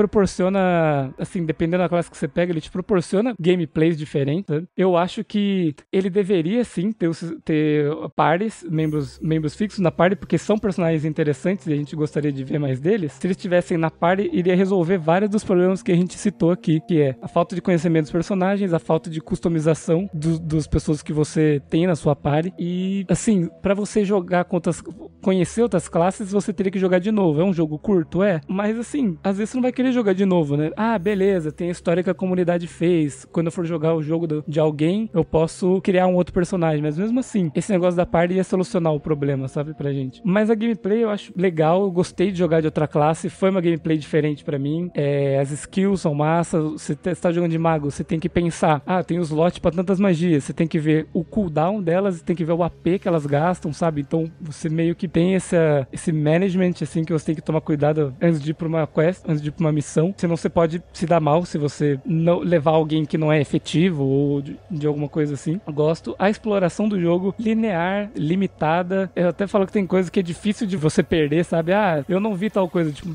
é bem difícil porque você não tem muito pra onde correr, sabe? É bem aquilo só mesmo. É, grinding não existe, né? Tem side questzinhas que você pode escolher fazer ou não, que nem quando você faz a quest da Xamã. Logo depois, a Coyote e o Paco vão fazer uma quest que eles chamam você pra ir, que você pode escolher se você vai ou não. Eu aposto que ninguém que jogou esse jogo escolheu não, porque, primeiro, você já conhece a história da Coyote, você conhece o Paco, você vai querer ajudar eles. Segundo, você vai ganhar karma fazendo isso, então, ou dinheiro, sabe? Então não tem por que você não fazer. Então você vai fazer. É uma side quest? É, mas é uma side quest, vamos pôr aqui que é obrigatória praticamente. Tem algumas outras aí que você vai fazer, mas eu não contaria como grind, muito longe disso. É, gosto do, do sistema de evolução também. É, dependendo da classe que você pega, você não tem muito como variar, como a gente comentou. Mas dependendo das classes, dá pra você pensar em alguma coisa, dá pra você fazer multiclasse, querer experimentar. O jogo ele deixa bem aberto pra você experimentar, sabe? E eu acho isso legal. E considerando isso da, evolução e do combate, eu acho que também dá pra dar um B nessa área do jogo, sabe? E a parte de elementos gráficos, eu acho que o único ponto pra mim, assim, que eu acho que me agrada bastante são as portraits que eu comentei. Eu acho elas muito bonitas, muito bem desenhadas. Os elfos são muito diferentes um dos outros. Os anões são muito diferentes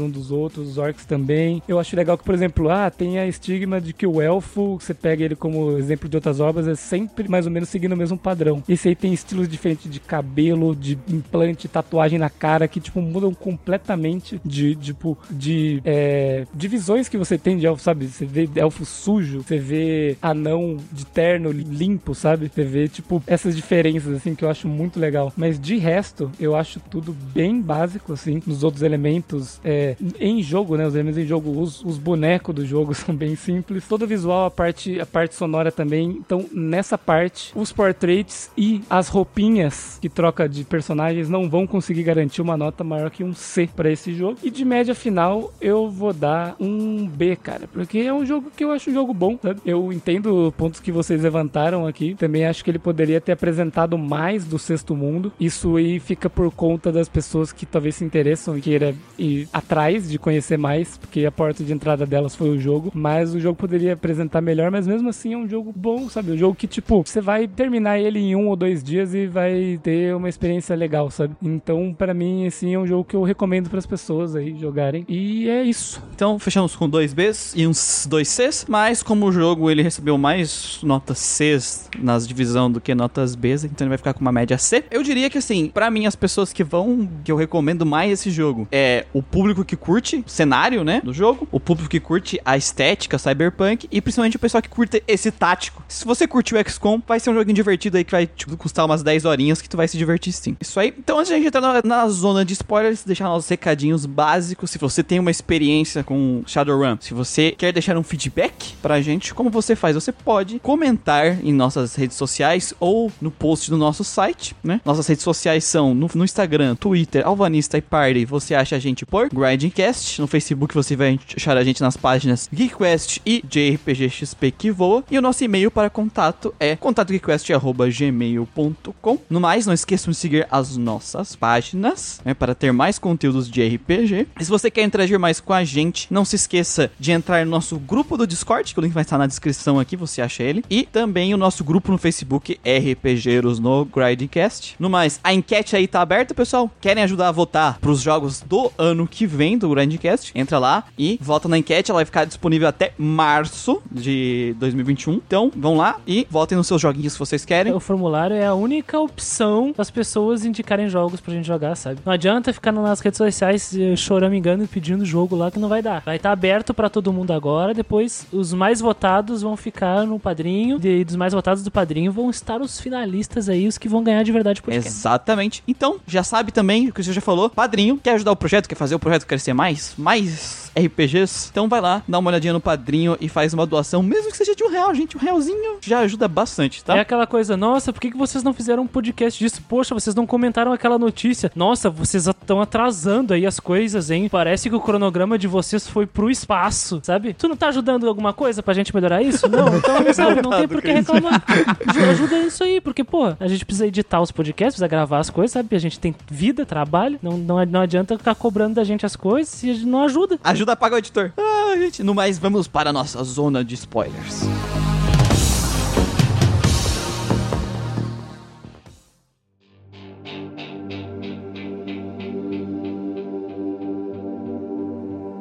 Pergunta entrando na zona de spoilers. Quem deixou acontecer o hentai de inseto? Cara, eu salvei ela. Você salvou ela? Nossa, sai daqui, não fala mais comigo não. Deixei os insetos fazer o trabalho deles. Você deu sorte, cara. Porque, assim, a primeira vez que eu joguei, eu deixei os insetos comerem ela também. Na última vez que eu joguei, eu não lembrava de, é, do que vinha depois, mas eu salvei ela. Porque no diálogo, eu quase redimi ela, só que ela falou tarde demais pra eu ser redimida. Mas eu senti que ela tava, que ela se arrependeu, mas não tinha como voltar, sabe? E daí nessa hora eu falei, mano, não, eu ainda. Eu falei, não, você não pagou pelo que você fez ainda, vou te prender e tal. E no final do jogo, dessa vez, pelo menos, eu não me senti mal que nem da outra vez, que primeira vez que eu joguei, que daí no final, se você deixar ser comida, você toma um tapinha na cara ali, né? É que depois que tu vence o ritual, tu encontra ela numa sala com dois insetões, e aí tu tem três opções: deixar os insetos matarem ela, darem um tiro na cara dela, ela morrer, Uhum. ou salvar ela. Eu salvei ela e levei ela pra cadeia. Tô errada você. Eu não salvei ela, aí a gente tem a última mensagem depois que a gente completa a missão, né? Ah, diga pra minha irmã que eu a amo. Não dá. Então, mas ah, acho que a gente precisa pelo menos explicar o que aconteceu, né? claro, claro. O jogo ele se trata de uma investigação, como a gente já, já explicou, né? Um cara morreu, uma pessoa morreu, né? E ela contrata a gente pra des- desvendar quem foi o assassino dela, certo? Isso. Essa pessoa é o Sam. Um ano anterior à morte dele, a mãe dele morreu. Só que a mãe dele era doadora de órgãos. Então, ela doou os órgãos após a morte dela. E a irmã do, do Sam, o rapaz que a gente investiga a morte, ela, ah, a Jéssica, é uma maluca cultista Débora, velho. Débora, aí, aí, aí já zedou, hein? É uma louca cultista, né?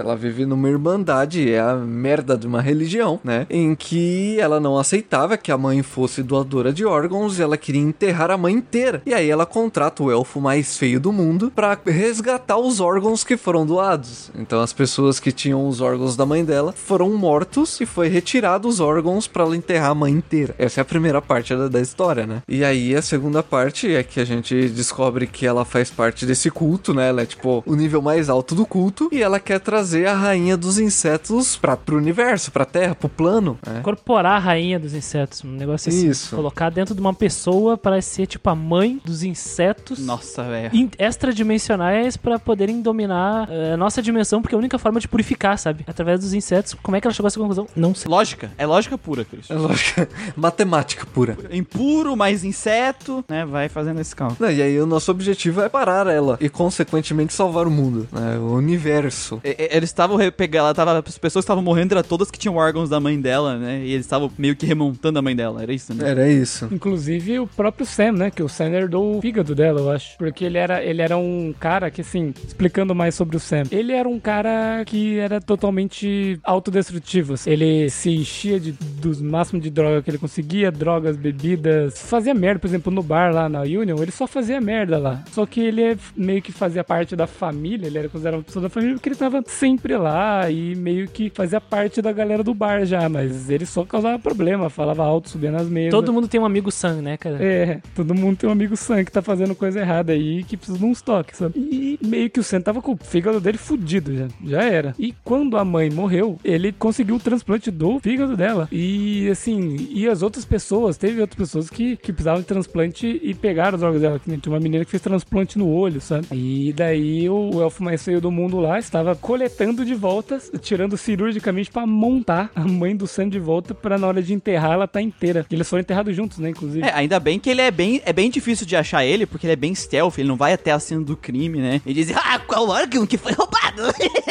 Nossa, é muito bizarro. né? Nossa, velho, eu achei muito tosco isso, velho. Aí, assim, quando tá tendo o funeral, que é quando você descobre essas informações, né? Que você vai lá no, na coisa do, do médico e mexe no PC dele, né? Aí o cara deixou umas creepypasta lá que você Sim. vê a merda que tá dando e fala, mano, agora eu vou confrontar e vou perguntar pra essa menina, né? Que porra é essa? Vai a Jéssica lá no funeral do irmão e da mãe dela e ela mostra que ela não tava nem aí pras vítimas, que elas mereciam morrer, porque elas estavam usando é, os órgãos indevidamente, que era pertencia à mãe dela. E ela era, tipo, fanática religiosa mesmo, e ela não tava nem aí. E quando eh, você confronta ela, né? Ela foge, ela junto com uma outra elfa aí, que era da. que é do culto lá, né? Que é da Universal Brotherhood. As duas fogem, tem que enfrentar lá uma, uma galera. E depois você vai falar: bom, então eu tenho que entrar na Universal Brotherhood pra parar ela, né? Pra, pra, pra levar ela até a justiça, né? Até então você não sabe dos planos dela, né? Você só sabe que, é, tipo, a, a criminosa que matou o Sam e mais várias pessoas tá lá, a mandante do crime, né? E a gente tem que levar ela pra polícia e é isso, né? É, ou não, né? Deixa ela morrer. Que foi o que a gente fez. Sim, que daí a gente vai, né, até lá,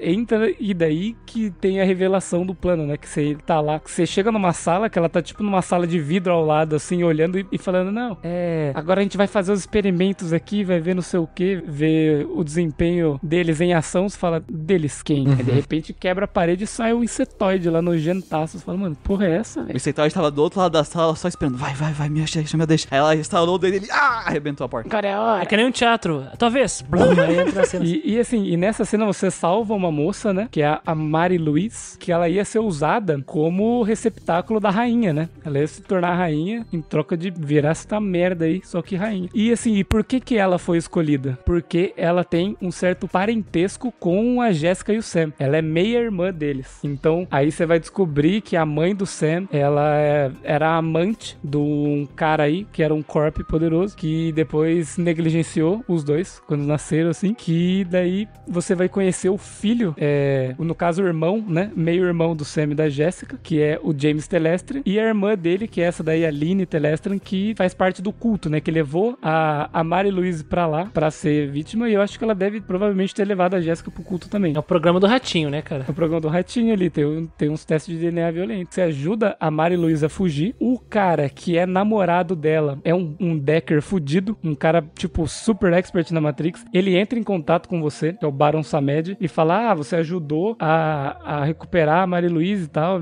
minha mina aí, brigadão. E daí ele te explica: olha, esses insetos aí, eles só conseguem ser afetados pela planta X que tá sendo usada pela empresa Y lá. E o único jeito da gente conseguir enfrentar eles é você entrar lá e roubar esse sample com a planta aí que a gente pode usar ela contra os insetos. Que o Barão Semed, que é um- uma ideia, né? Que é um voodoo haiti- haitiano, né? Já é um, isso existe na, na nossa mitologia, né? No, no nosso universo mesmo. É, que é quase. É, no haitiano não é Deus, né? Mas é como se fosse um aspecto, né? É um- uma entidade, isso. Barão Samed. Que, que ele usa pra ser o codinome dele dentro da Matrix, né? E esse cara passa as instruções pra gente dessa missão, que é uma missão que dá bem errado, né? Na verdade. O time tem que enfrentar uma segurança corporativa bem forte. A missão de roubar, você não consegue fazer naquele dia, você tem que se esconder lá e dormir lá, pra no dia seguinte se disfarçar de, de faxineiro de novo e tentar dar um jeito de se infiltrando e pegar o negócio. Você até consegue pegar, só que você é levado pelos seguranças. Você não consegue fugir. Inclusive o detetive McClansky, que é um cara que a gente não citou muito, mas é um cara que tá investigando também o, o, o serial killer, só que é um, um orc cuzão, que é um detetive que ele tá investigando que ele quer resolver esse caso só pra ser promovido. Então, ele na verdade é um cachorrinho aí desse James Telestre aí, dono dessa corporação. E ele te leva até esse cara, e daí esse cara conta que ele é meio irmão do Sam e da Jéssica, que a Aline, que é a Liene, né, Telestran, que é a irmã dele, faz parte do culto também, que ela que convenceu a Mari Louise a ir pro culto, porque a Mari Louise brigou com o pai dela, porque ela não aprovava, ela não aprovava o relacionamento dela com o Barão Samed, então o pai dela tentou afastar os dois, Ele- eles tentaram dar um susto no Barão Samed, e nesse susto, isso na vida real, assim, não, não em Matrix nem nada, na vida real. E nessa, nesse susto que eles foram dar, que eles acham que ameaçaram ele, alguma coisa assim, é, aconteceu um incidente e ele ficou de cadeira de rodas. Então ele é um cara que realmente não vai pra ação, ele só funciona dentro da Matrix? E daí quando a Mary Louise descobriu isso, ela fica puta, ela, ela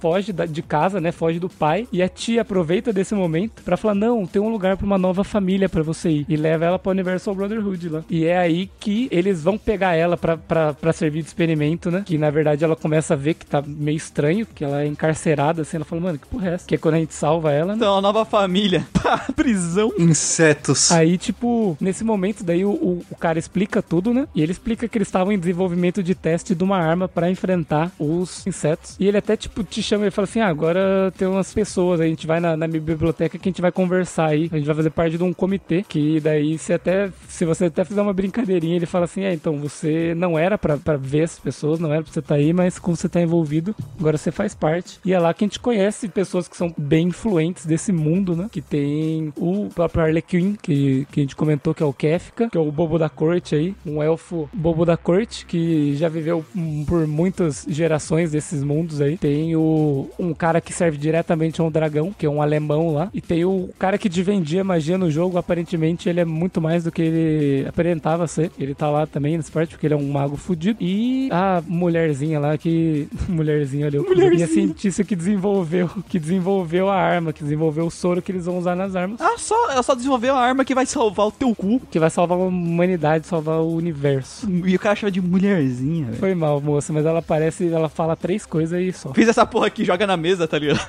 Pois é. E eles, assim, estavam meio receosos, porque eles não sabiam se a arma ia funcionar ou não, sabe? Eles não testaram ainda. E eles te mandam pra essa missão por, pra você tentar. Testa aí. E o Harley Quinn vai junto. Provavelmente ele percebe que é uma coisa importante e que, como ele é uma pessoa que já teve que resolver vários problemas, ele tá, tá nessa também. Ele é um personagem até que bem roubado aí, como a gente já comentou. E você pode levar outras duas pessoas e você vai lá, enfrenta a porra dos insetos. Você interfere no ritual, né? Que elas estão fazendo o ritual. Você tem que cumprir ali antes que elas. É, você tem que matar, é, acabar com elas antes que elas terminem com o ritual. E no final você cerca a Jéssica dentro de uma salinha. E aí que é a cena que a gente contou, que aparecem dois insetos e tal. E você tem que escolher entre deixar os insetos comerem ela, matar ela ou levar ela à justiça. Aí logo depois você vai. Você pode interagir com, com alguns desses NPCs que aparecem ali na última área. Então o Jake vai estar lá, o Legista vai estar lá, o McClans que vai estar lá, né? O, o, o Ark Detetive Cusão. Gente, que... pra caralho, dei um soco nele. Sim, eu, eu menti pra ele. Eu, eu pedi pro elfo não promover ele, pra tirar o nome dele do caso, e depois eu cheguei pra ele e falei: Ah, então, o pessoal tá fazendo uma festa surpresa pra você lá na, lá na delegacia dele. Nossa. Eu que vou surpreender eles então. E ele sai correndo assim. Como sempre. E é nesse momento que você conversa com o Harley Quinn, você pode perguntar quem ele é. Eu fiz essa pergunta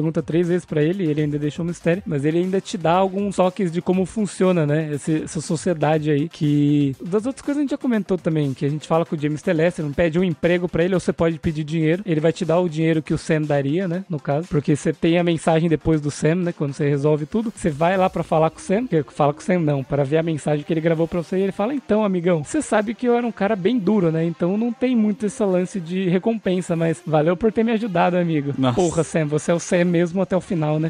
A, a Kaline diz assim, ó, Ei, essa história até é interessante. Agora não saquei a reclamação do Chris. Kaline, isso tudo tu aprende, tipo, nos dois, três últimos capítulos. De início, tu só tinha que investigar sobre a morte do, do Sam. Mas a dica mestra de todos nós é, joga o jogo. Sempre, né? Sim, é um jogo que, que vale a pena. Se não valesse a pena, nem viraria podcast, né? Revelado todos os spoilers importantes, acredito. Qualquer coisa, joga aí pra, pra conhecer mais. E qual música a ver com insetos que a gente vai colocar hoje? Eu tinha pensado no o Universo em Desencanto do Tim Maia, eu vou querer emplacar essa música sempre, Nossa. por causa da, da, da seita. Boa! Boa noite, pessoal. Então fiquem com o Tim Maia e até o próximo. Já senti saudade, já fiz muita coisa errada, já pedi ajuda, já dormi na rua.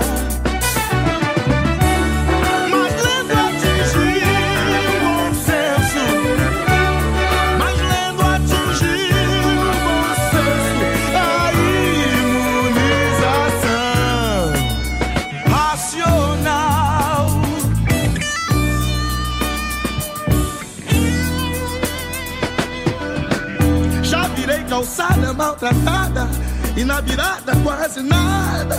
Me restou a curtição.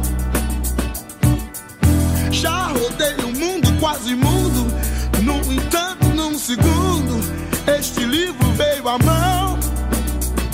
Já senti saudade, já fiz muita coisa errada, já dormi na rua, Já pedi ajuda.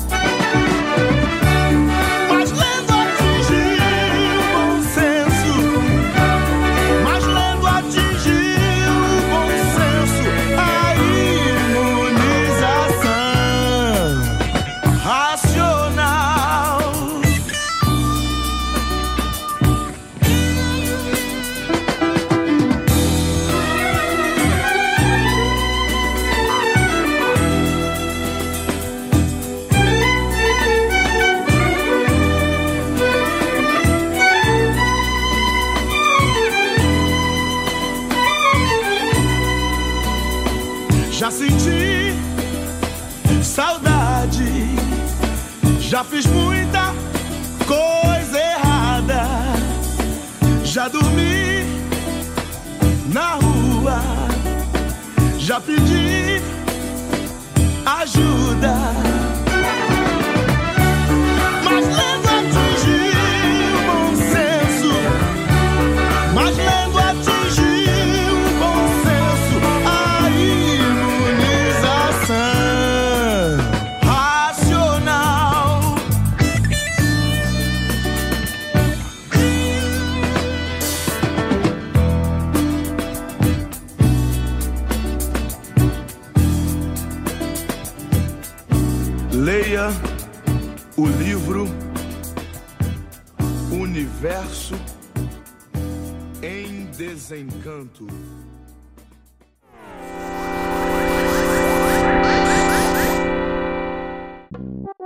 Quinta, quinta edição do Shadowrun? Não, não, do do D&D.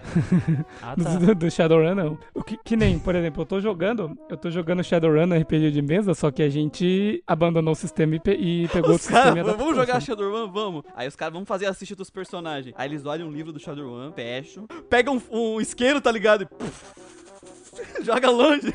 Jogou Shadowrun, só que diferente. É, vamos jogar Shadowrun, só que sem Shadowrun. Vamos jogar Shadowrun. Tem Shadowrun. O que é esse cara? Nossa, mano, eu tô tão chapado. Eu tô tão chapado que, que eu ouvi de executivo só tem o Muriel. Eu, que, o que, que eu tenho a ver com isso? Eu ouvi, eu ouvi também, eu ouvi O também. Manuel foi, foi- juntou tudo O pro Muriel. tem- eu? O? Tem uns espíritos que tu invoca que são parecidos com os dos fantasminha lá do Final Fantasy Spirits e Fim, assim. Eles tinham tipo um- um- uns trapos, assim, uns tentáculos estranhos, uma cabeça, assim, flutuando e meio translúcido. E tem um que parece um chocobo com câncer, assim, também. Cara, eu, eu jurei que o Christian ia falar que parece os espíritos do Final Fantasy VII. do remake ali. Os, os espíritos do Nomura. Remake? Ah, não, sai daqui. Nossa. Nossa. Eu ia falar agora, design Tetsuya Nomura. A, a gente pode, a gente pode até falar de coisa meio cursed, mas não de coisa atomizada aí, que é Chernobyl, não, por favor.